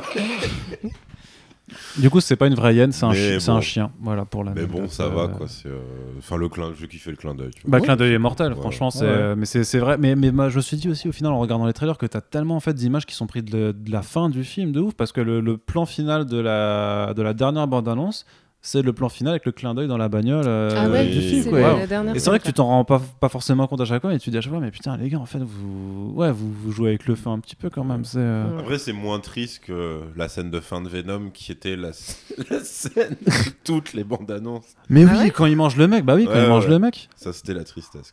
Bah ouais, quand il mange le mec dans l'épicerie et tout, euh, effectivement, c'était la scène de, de toute fin. Quand il décide d'être un, un vrai héros qui mange que les méchants. enfin, mais euh, voilà, on va. On va Ceci est une autre histoire. Ouais, non, euh, reparler. Bah, de toute façon, voilà, Venom 2 arrive euh, cet automne, donc euh, on aura l'occasion de. Tiens, attends, je vais, je vais en profiter pour euh, ajouter un truc sur euh, Daniel Pemberton. Oui, bah oui, parce que du coup, pour le score, le- voilà. moi je, dis, je parlais un peu avant de la bande-son que je trouve mortelle, notamment pour le choix aussi des artistes qui ont été faits, parce que du coup, bah, en plus, c'est pas que des chanteuses euh, toutes les plus connues. Parce qu'il y a. euh, non, clairement, euh, Genre Galaxera avec euh, l'autre chanteuse du coup dont, je- dont le nom m'échappe euh, à nouveau, euh, inconnue au bataillon pour moi, tu vois. Non, je, faudrait que je vérifie à qui ils ont confié euh, euh, la, la DA. En ouais, fait. la supervision du Mais truc. c'est apparemment c'est Birds of Prey- euh, bah, pardon, c'est Margot Robbie, c'est Ah, Margot Margot Robbie qui, elle-même, qui ouais. allait chercher les chanteuses qui Ah, a dit bah, euh, je euh, parce que là, pour quoi. le coup, c'est, euh, bah, ce serait le point commun avec Black Panther, c'est-à-dire de faire confiance à Mhm. quelqu'un pour une BO, Ouais. même si c'est pas quelqu'un du, du sérail, quoi, tu vois, du ciné et tout. Et là, effectivement, euh, les, Le- les choix, si c'est Margot Robbie qui, qui les a fait, sont, euh, Ça oui, si, sont voilà. plutôt sympas. Le- ça, le- ça oui, si, avec Galaxy. Le, euh, le- ouais. le single euh, King's Dead étant sûrement le meilleur truc que nous a offert Black Panther. Bah, clip, je trouve euh, que tout l'album c'est le meilleur truc que Black Panther a offert. Bah, ouais, tu sais, l'album il a eu deux Grammys, donc euh, c'est Mm, pas mm, mm. pareil. C'est pas grave. Alors, du coup, Euh, tu es podcasteur, non, pas chanteur. Hein, Euh. Daniel Pemberton. Oui. Donc, je trouve ce mec super intéressant parce que c'est lui qui était à, à la- au score euh, de euh, Spider-Verse. Spider-Verse, qui était euh, incroyable. Et euh, en, en fait, euh, c'est super fort ce qu'il fait parce qu'il fait exactement la même chose sur Birds of Prey. Euh, c'est de mélanger du score traditionnel hollywoodien, donc des, des violons, des cordes, des trucs comme ça, avec de la trappe, ce qui est, ce qui est aussi ce que fait Ludwig Göransson sur Black Panther et qui est, voilà, pour moi, une direction assez intéressante dans laquelle prendre le, la, la musique à Hollywood. Tu Tu vois, pas mal- il la- fait pas mal un peu les mêmes scratchs qu'il faisait sur Spider-Verse, je trouve. Ouais, ouais, ouais, ouais, carrément. Et, et, et, et je trouve que c'est euh, c'est très réussi la manière dont la soundtrack, donc de morceaux euh, qui existent, euh, voilà, les Doja Cat, tout ça, est euh, fusionné avec le, score. parce que vra- vraiment, en, fait, il n'y a, pas de- y a pas de frontière entre les deux, il n'y a pas de ligne de, démarcation. Et notamment le thème principal de, de Birds of Prey, qui est ce truc avec euh, un chant un peu soprano. La balade? Ouais, C'est donc cette Jokes on You de Charlotte Lawrence. voilà, et, euh, et ça, euh, très réussi, mais c'est utilisé vachement comme un comme tu utiliserais un leitmotiv dans- Mhm. si c'était un score plus traditionnel quoi. Donc Bah, Le thème est repris après de toute façon par Pam Ouais, Burton, voilà, de c'est ça, c'est plus, ça. euh, Et euh, euh, voilà, je trouve, je trouve que ce travail-là du, du, euh, de, de, de la musique est vachement bien. Et, euh, et c'est cool parce que là, je trouve qu'on a une. Euh, j'allais dire nouvelle génération, ce qui n'est pas nécessairement le cas parce qu'il y en a qui sont vieux, etc. Mais en tout cas, tu as une nouvelle vague euh, de, euh, de, musique qui arrive à Hollywood qui est super intéressante et qui nous permet de nous éloigner un petit peu de, des copycats de, de Hans Zimmer. Euh, mm. T'as beaucoup plus de gens qui veulent ramener des nouveaux instruments, qui veulent un peu plus faire de la pop ou des mélodies. Et euh, voilà, dans, dans ce sens-là, c'était plutôt cool. Après, je le trouvais quand même un peu effacé par rapport aux, musiques en tant que telles des, euh, des artistes. Ouais, mais moi, moi je pense que c'est justement parce que voilà, il travaille avec ces mm. esthétiques-là, euh, il est pas du, il, il, est totalement capable de, de rajouter des, des drums hip-hop et tout euh, dans, voilà, c'est pas genre lui il fait les violons et les artistes euh, font le hip-hop, euh, c'est vraiment lui, il, va travailler entre les deux. Et je pense que c'est pour ça qu'on ne le remarque pas nécessairement. Mais je pense que dans les revisionnages, on se dit Ah ouais, il a fait pas mal de trucs. Euh, entre les lignes quoi. Et à l'inverse, un truc en dehors du film et qui je trouve a été super intéressant ensuite, c'était sur justement sur les, les, trois singles qui ont eu droit à des clips. ils utilisent en fait les décors du film pour pour, pour tourner. Et clairement ça donne et ils arrivent à incruster les, les, images pour te faire croire limite que les chanteuses sont dans le film. Et en fait ça marche super bien. Ça marche vraiment bien. Celui de Doja Cat en fait par rapport à l'incrustation dans le bar de de, euh, de Roman Sionis, c'est enfin, c'est un travail mortel. Quoi. Même euh, celui de, de Megan Thee Stallion. Ah oui, bah, ouais, bah, qui, est dans, qui est sur le lieu de la fête foraine. Euh, et, au final, ils, arrivent en fait à travailler sur, sur, les, sur les images vraiment là-dedans. Et je trouve c'est, enfin, quels que soient vos goûts musicaux, ça, ça mérite quand même le coup d'œil mm. pour parce que je pense qu'il y a quand même un vrai travail qui a été fait là-dessus. Est-ce qu'on a quelque chose à dire encore sur Birds of Prey ou pas? Moi, je pense que j'ai dit ce que j'avais à dire. Ouais, pareil. Très bien. Alors du coup, on va faire. Euh, du coup, la tradition, c'est de donner une note sur 5 pour euh, conclure. Donc voilà, euh, c'est donc on donne la note et on, on, on, rappelle juste en résumé pourquoi on donne cette note. Et après, on fera une moyenne. Et après, ce sera fini. du coup, cette fois-ci, vas-y Benji, on va faire dans l'autre ordre. 2,5. 2,5. Voilà. C'était juste comme ça, parce que c'est moyen, du coup, c'est pas. Ouais, bah, c'est ce que j'ai passé le podcast à dire. Hein. C'est inégal. Donc, une note, ça représente pas exactement ma sensation. Il y a, y a, des moments qui étaient super, il y a des moments qui étaient vraiment pas bien. Mais voilà, si tu fais la moyenne du truc, euh, ça fait ça. Euh, ouais, moi j'irais jusqu'à 3. Parce que. Eh ben. Comme, comme Splinter, c'est incroyable. On t'a jamais vu mettre un 3 dans un podcast, non Ah bon Après, après on t'a pour les invité pour euh, des ouais, films de merde. Quoi, invité donc, pour des sacrées saletés aussi. Ouais. Mais... Je suis désolé si la production elle escalée aussi. Hein. Mais ouais, non, parce que bah, moi j'aimais bien, tu vois, les, les, les, petites séries B, tu vois, des, des années 2000. Donc euh, c'est.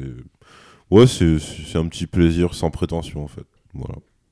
Mélanie euh, bah, Je vais mettre 3 aussi parce que tu vois l'effort, tu vois qu'ils ont essayé de faire quelque chose. C'est pas toujours euh, réussi. Il y a vraiment des moments euh, aberrants. Mais il y a aussi des, des moments cool. Je, suis assez contente que Hollywood ait une, une, personne comme Margot Robbie qui a assez de pouvoir pour, mm. pour proposer des nouvelles réinterprétations de films de super-héroïnes. Donc c'est cool. Mais ouais, il y a encore du boulot. Quoi. Enfin, ah bah ça. Voilà.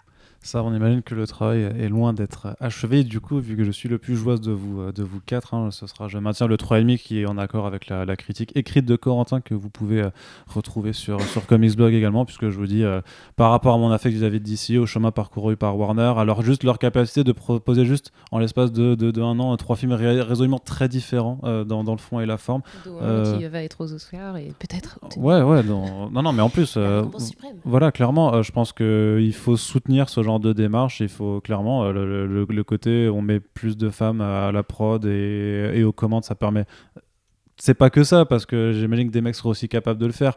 Euh, mais voilà, là, il y a une vraie diversité, il une plus-value en fait dans, dans, le paysage des adaptations de comics. Et euh, c'est ce qu'on, c'est ce pourquoi nous on milite tout le temps parce que euh, de la même c'est pareil dans les comics en fait il n'y a pas un type de, BD que tu lis. Il y a énormément de choses à faire et je vois pas pourquoi l'industrie serait obligée de se cantonner à une seule chose. Donc euh, perso euh, voilà c'était un 3,5 d'encouragement. Bien sûr rien n'est parfait. Oui il faut mieux écrire vos films aussi parce que oui bah vous pouvez être il y a des mauvais scénaristes hommes comme femmes. Donc ça, ça on commence à, à le comprendre aussi. Mais donc voilà je préfère toujours encourager plutôt que de quand ce genre d'effort est fait plutôt que de, plutôt que de taper dessus parce que c'est pas encore parfait par rapport à euh, la situation telle qu'elle était il y a même 4-5 ans, tu vois, où c'était un paysage bien différent. Bref. Donc voilà, c'est euh, là-dessus euh, qu'on va conclure ce podcast avec donc un total de 12 qui nous fait une note de 3 sur 5. Génial. Donc un petit peu plus que la moyenne, on est plutôt donc une note, à, une note euh, comme, euh, comme Mélanie et Splinter du coup euh, dans, dans l'ensemble. Et euh, ben comme toujours, on vous invite dans, dans l'espace des commentaires et sur les réseaux sociaux à venir euh, apporter votre propre avis sur le film, que ce soit donc euh, sur, euh, sur la critique qu'a faite Corentin ou sur l'article du podcast, bien entendu votre avis sur le film et aussi euh, sur les différentes idées évoquées euh, tout au long de cette émission qui, je l'espère, vous a plu. Merci Mélanie d'être euh, venue. Merci Splinter et merci Benji également. Tu vois, je Merci ne te fais euh, même pas une vanne pour la fin parce que euh, je suis devenu gentil en cours de route. Incroyable. Et euh, partagez euh, bien sûr le podcast sur les réseaux sociaux, parlez-en dans la vraie vie, euh, encouragez les gens à aller voir Birds of Prey aussi euh, si ça vous a plu. Et on se retrouve très bientôt sur Comics Blog pour le prochain podcast. Salut Salut Salut. Bye